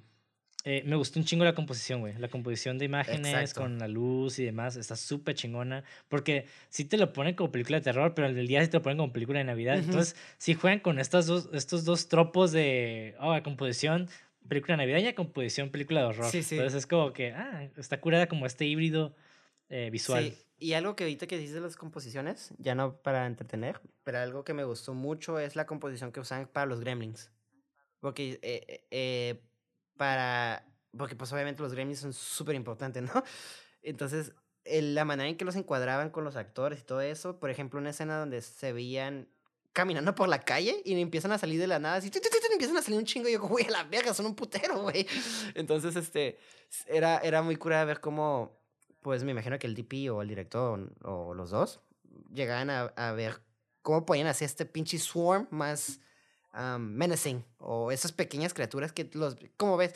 Pues nomás lo pateo a la verga, ¿sabes cómo? Porque la mamá se chingó a tres Sí, bien fácil, pero aún así te quedas, güey, la verga, estos vatos, yo no me pondría a pelear con uno. Yo sí, güey. Con uno, no con 100, güey. No, yo ni con uno. Bye. Le aviento un sándwich y voy corriendo, güey. No eres mi problema. Sí.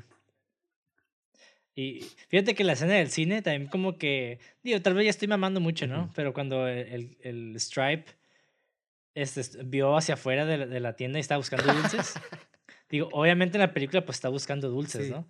Pero si lo vemos como el al extranjero que vive en, en- en el, no inframundo, pero en las, en las regiones como más pobres de, esta- de Estados Un Unidos, donde pues hay un chingo de drogadicción, pues ir por candy puede ser como una referencia a ir por drogas, ¿no? Mm, ok, sí, yo pensé que decías lo veía como un heaven, como, pero sí cierto es, ya, ya.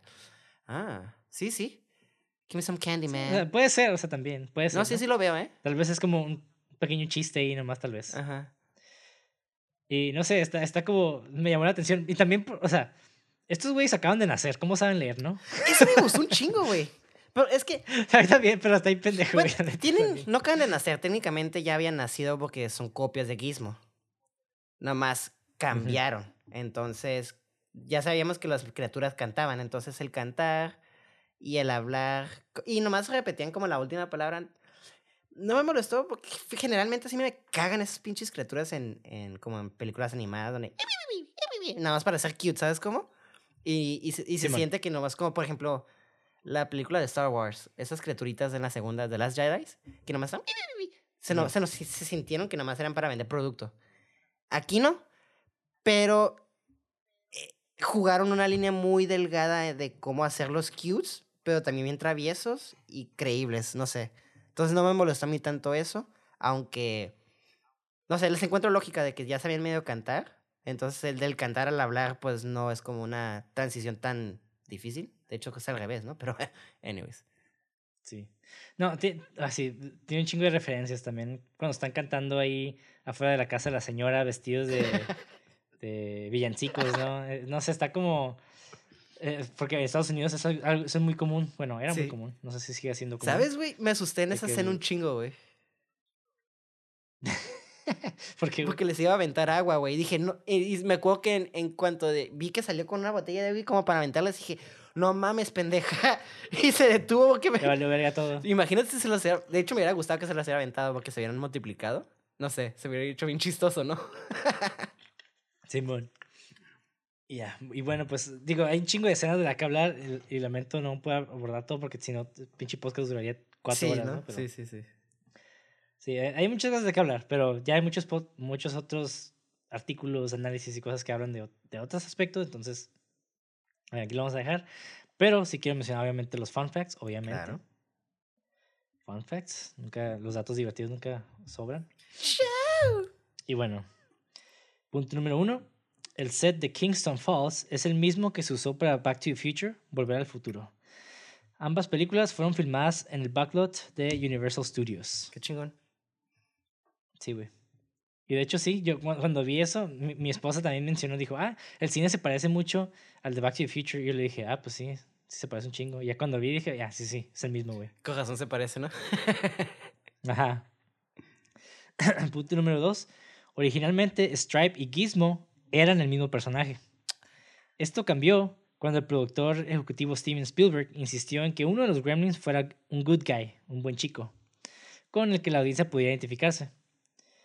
Y el director Joe Dante expresa que esta decisión fue la razón por la que la película es recordada con cariño. Y sí. Y fíjate qué curioso que dices eso, porque en la película ya estaba pensando, mientras que veía la película, qué curada había sido si ya han creado la relación de Gizmo y Billy, bien chingón, pero Gizmo sí se transforma en Stripe. Y lo tiene que matar, güey. Y al final se transforma otra vez en Gizmo, ¿no? Y dice que, oh no. Y me queda. Pero. ah, el vato. El vato. Chris Columbus piensa igual que yo. Está enfermo la verga. Pues sí. A huevo. Punto número 3. Una de las notas que, les dieron el estudio a Joe Dante y a Steven Spielberg al ver el primer corte fue que había demasiados gremlins. ¿What? Pinche Warner Bros. ¿no? Spielberg le sugirió eliminarlos y- a todos y llamar a la película Gente. Wey. Wey, that's a fucking gangster ass fucking comeback line. Holy shit. Güey, bien sassy el Steven Spielberg, güey. ¿Ah, sí? ¿Cuál sassy, güey? ¿Por qué Fucking quitamos a todos gangster, los llamamos güey. gente, güey? That was some fucking gangster move. El vato casi saca la Glock. Le llamamos persona, ¿qué pedo? Y, Oh, no. Lo que tú quieras, Steven Spielberg. A huevo. Sí, güey. Punto número 4. El actor Zach Galligan, el que interpretó a Billy, relató una entrevista que cuando se hizo la película no había CGI, por lo que todos los gremlins eran animatrónicos. Sí. Cada uno con un costo de entre 30 y 40 mil dólares. Así, güey. Y cuando todos salían del estacionamiento por el día, la seguridad haría que todos abrían los baúles de los autos para asegurarse de que no fueran robados. Huevo. Wow. O sea, cada gremlin, güey, costó entre 30 y 40 mil No dólares. seas güey. mamón. ¿Y no sabes cuántos usaron? No mames, ma- ve todos los que usaron, güey. So- yo, fácil, unos 100, güey, fácil. Con razón el pinche estudio dijo, tienes un chingo de gremlins. ya siento el dolor del Sí, güey. estudio. Borra los gremlins para no gastar tanto. Ok. En, to- en toda la película se Ujú. usó... na- no se usó nada de stop motion porque yo sentí que en algunas partes había como stop motion. O quizás es mi imaginación. Mm, no sé, güey. Yo, yo la verdad no, no vi mucho stop motion. Tal vez sí llegaron a hacerlo, Ajá. pero en un reshoot o algo, pero según yo, todos son anima- animatrónicos. Ok. It- it- Ah, ¿sabes que Cuando se mueven, cuando se mueven En en, chinga. en- de formas muy complicadas. Ajá, Ajá. cuando eran todos, ¿no? Cuando empiezan a caminar como por la calle, creo que ahí sí suenan porque no mames, o sea... Sí, sí, sí. Sí, está Sí, muy sí, no mames. Y, y cuando vi esa escena dije, qué cagadero de, de grabar eso, güey. Ujú. Y digo, me voy a saltar esta como este fun fact porque tengo otro fun fact más chingón. Ah, Pero básicamente el punto número 5 es de que eh, originalmente Gremlins iba a salir en Navidad. Ah. Pero en la- haz de cuenta que eh, eh, como ya habían terminado antes del verano, en verano iban a, iban a estrenar Indiana Jones y, este, y Ghostbusters, Cazafantasmas. Mm. Pero nada más, que- no me acuerdo qué, qué, qué, este, compañías eran, pero básicamente eran las únicas dos grandes que iban a salir en verano. Entonces dijeron, güey, o sea, tenemos más oportunidad de que Gremlins sea un éxito en verano que, que lo sea en Navidad, porque pues hay menos, menos blockbusters. Claro, y aparte otra película de Steve- Steven Spielberg, la de Indiana Jones, dijiste, ¿no? Ajá. está, dos películas, sacó casi, casi. Bueno, no, no Sí, dos, pero entonces es como Ajá. que... produjo. Sí, entonces fue como que lo, lo ideal. Entonces empu- empujaron el, el, el- básicamente la película y se estrenó el mismo día que Ghostbusters. Que, Oh, wow. ajá, se estrenó el ¿Y mismo le día. fue bien? Sí, le fue bien. O sea, no tanto como Claro. Ghostbusters, pero según esto en Nueva York, sí les fue, sí le fue muy bien, siendo una ciudad de las más grandes que tienen. Ok. Más, más bien con más Población. eh, más personas. Ajá. Punto número 6. A esta película y a Indiana Jones, The Temple of Doom, se les atribuye haber inspirado a la MPAA a crear la clasificación PG-13, no apta para mayores de 13. Perdón, no apta para menores de 13. Mm, Muchos sintieron que las películas eran demasiado violentas para una clasificación general, pero no lo suficientemente violentas para una R. Entonces, Sí, sí. ajá, Es que sí está. Yo sí diría que es una película sumamente violenta. Porque mucha de la violencia para mí, la violencia eh, es más violento cuando es no mostrada y es implicada. Por ejemplo, cuando sale volando la señora no vemos como toda la sangre, ¿no? Pero nomás vemos las patillas estiradas y me queda la verga. Entonces, ajá. Me gustó, me gustó. Pues, sí, pues sí. Yo siento que entre más gore, más violento. Exacto. Pero bueno. Punto 7. Al menos uno de los gritos de Phoebe Cates en la escena de Doris Tavern es genuino. O sea, la muchacha. Una cucaracha enorme se arrastró frente a ella durante una toma. Y pues gritó, ¿no? Punto número 8. Después de ver los cortometrajes anteriores de Tim Burton, Steven Spielberg lo consideró para dirigir esta película. Sin embargo, decidió no hacerlo porque en ese momento Tim Burton nunca había dirigido un largometraje. Mm. Mm. ¿Qué otra película hablamos la vez pasada donde él iba a dirigirla o estaba pensado a dirigirla? Ah, no me acuerdo. Pero que nos quedamos, güey, va a estar interesante ver su visión. Sí, ajá. esa es otra- Sí, no me acuerdo cuál fue la verdad. No me acuerdo yo también, pero esa es otra película que dices que sí me hubiera gustado ver esta película dirigida por... ah, o quizás en otro universo, irme a otro universo y ver esta versión de... ¿Cómo hubiera quedado si hubiera dibujado... Si la hubiera dirigi- dirigido Tim Burton, eh? Gremlins. Mm, puro- mucho expresionismo alemán con monstruos. Muy interesante. Estaría curada, ¿eh? Sí, sería muy vergas. Sí, y porque en ese tiempo, pues, era... No, es, no es como el Tim Burton de ahora, ¿no? Que ya está más... ay, no quiero decir malo, pero... Tampoco se trata mal de hablar de él. Pero no era lo mismo que antes, en su apogeo, entonces... Ajá, Ujú. sí. Interesante. Estoy de acuerdo, la neta. Y yo la verdad nomás vi Gremlins 2 una vez. Ay, güey, está en chistoso. y la vi cuando estaba morro. La verdad no me acuerdo, güey. O sea, Pero el punto número 9 es este, güey. El director Joe Dante prefiere Gremlins 2 The New Batch a esta película. Es que ¿sabes lo que tiene Gremlins 2? Es lo mismo que Army of ¿Qué? Darkness 2. eh, Army of Darkness, The Evil Dead. Ok. Gremlins, Ah, pura- puro- Gremlins es Evil Dead 2. Y, y Gremlins 2 es Army of Darkness. Es esa... Gre- Gremlins 1 es como comedia, dark comedy, ¿no? Y Gremlins 2 Ajá. ya se va como a la comedia, como lo que es este... A lo Ajá, absurdo. exactamente. Ok.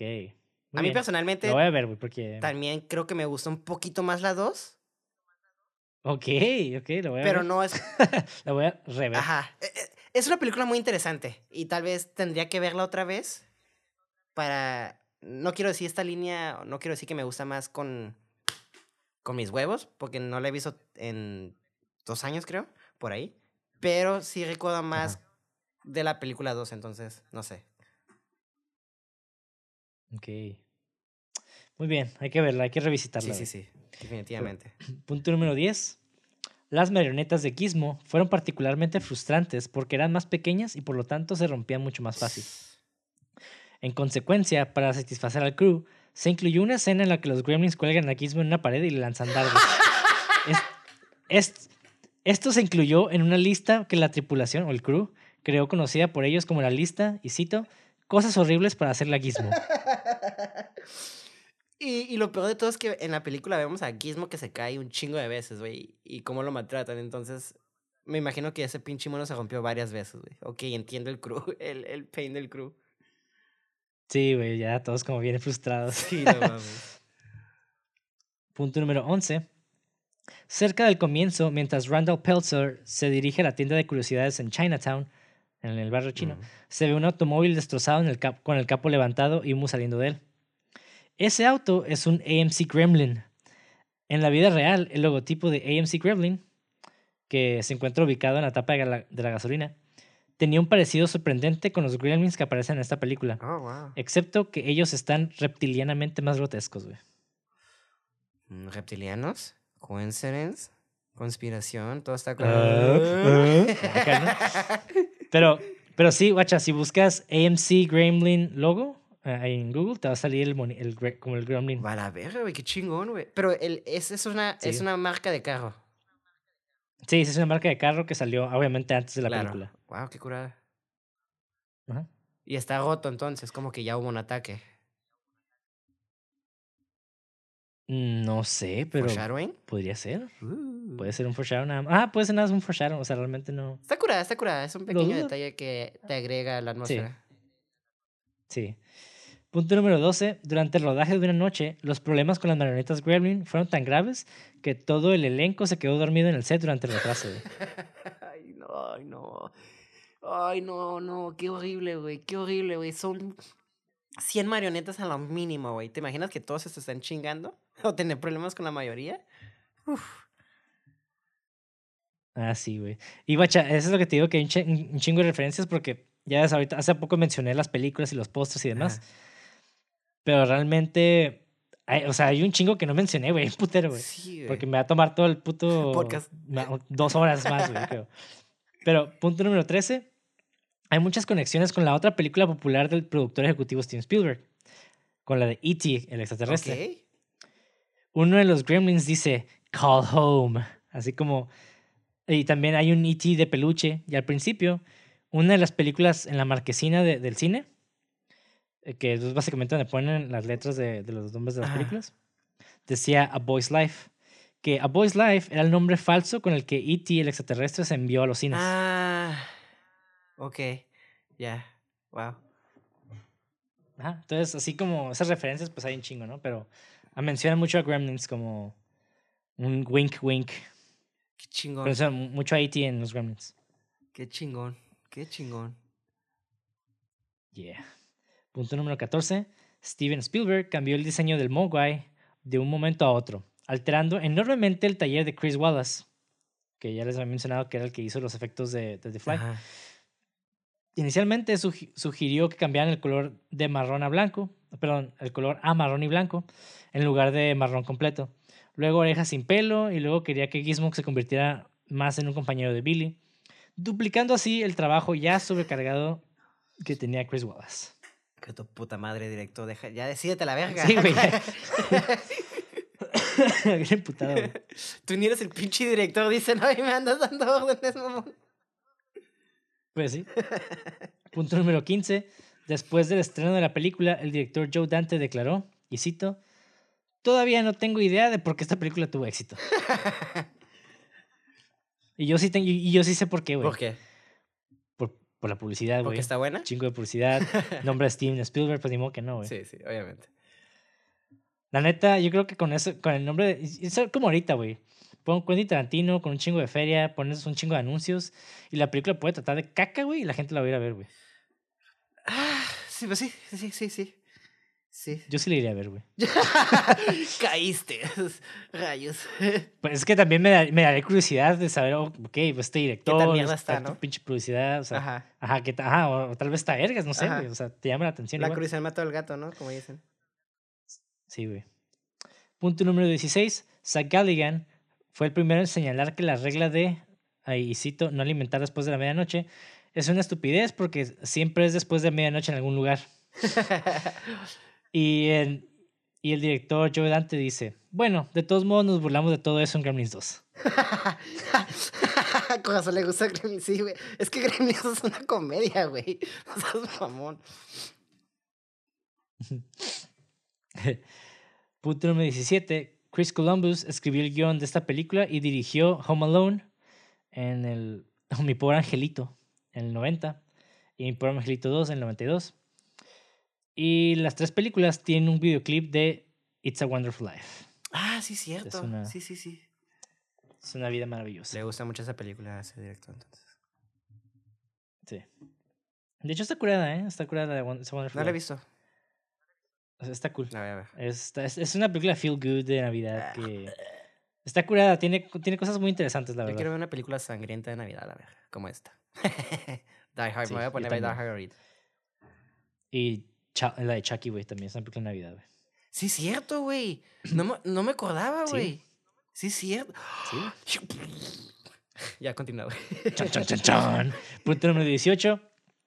Una de las razones de la regla de, y cito, no usar luces brillantes fue que en 1984 el director Joe Dante y Amblin no podían, no podían navegar tan bien por las peligrosas aguas de los efectos especiales para los Gremlin, Mm.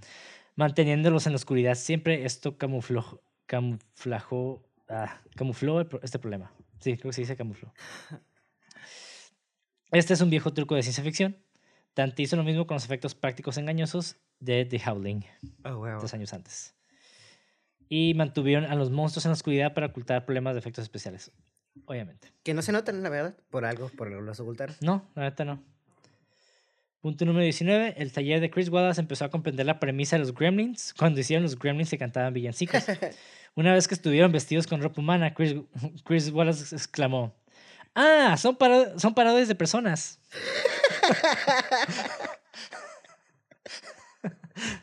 Qué pendejo. Punto, punto número 20. Esta fue la primera película en muchos años que usó el logo del escudo de Warner Bros. Ok. Eh, además de restaurar el logotipo clásico de Warner Bros. al comienzo de la película, se esperaba lanzar esta película junto con otro clásico de Looney Tunes, Falling Hair, del 43, donde Bugs Bunny es acosado por un avión gremlin durante la Segunda Guerra Mundial. Esto fracasó por, por los aspectos más destacados del corto, aparecen como parte de la característica behind the scenes, que también se incluyó en el DVD de edición especial de Gremlins. ah, qué cool. Lo voy a checar. Ajá. ¿Tú lo viste? Y no, la verdad no. O sea, seguro sí vi la, la caricatura, Ajá. porque la neta, en su tiempo yo sí me aventaba todas las caricaturas de Warner. Brothers, especialmente de Bugs Bunny, porque era mi personaje favorito. De hecho, tenía un conejito eh, de peluche que costaba ¿Y le llamabas Bugs? Sí. No. Punto número 21. A pesar de solo balbucear palabras y sonidos a lo largo de la película, Gizmo dice dos oraciones completamente enunciadas al final de la película. Gizmo le dice adiós Billy Ajá. a Billy después de que le pida al señor Wing que le diga algo antes de irse. Y varios segundos después, una vez que el señor Wing y Gizmo se van, Gizmo dice adiós wow wow Ah, sí. a Barney el perro. Eso se me hizo muy cute. Ahí es cuando me quedé, no te vayas, Gizmo. Sí. Y bueno, con esto finalizamos el episodio de hoy de Gremlins. ¿Qué les pareció? Déjenos sus comentarios, denle like, suscríbanse y si se tientan el corazón en estas festividades, nos pueden donar en un link que vamos a dejar en la descripción. Y pues ya saben, nos pueden encontrar en redes sociales como cine666.mpg y en YouTube, si es que no lo están viendo en YouTube ya, nos pueden encontrar como cine666. A mí como Monty de André. ¿Y a ti cómo te podemos encontrar, güey? eh, como. Iba a decir Mauricio, pero no me llamo así. Bueno, sí me llamo así, pero no. Como Levago. Qué pendejo, güey. Güey, sí. ok. Güey, siempre tengo conversaciones conmigo mismo y me contesto a mí. Ay, güey, soy bien pendejo. Perdón. Eh, Estás estás como ese güey, como ese güey en, en, en un clip, güey, que estornuda, se dice salud y se dice gracias a sí mismo, güey.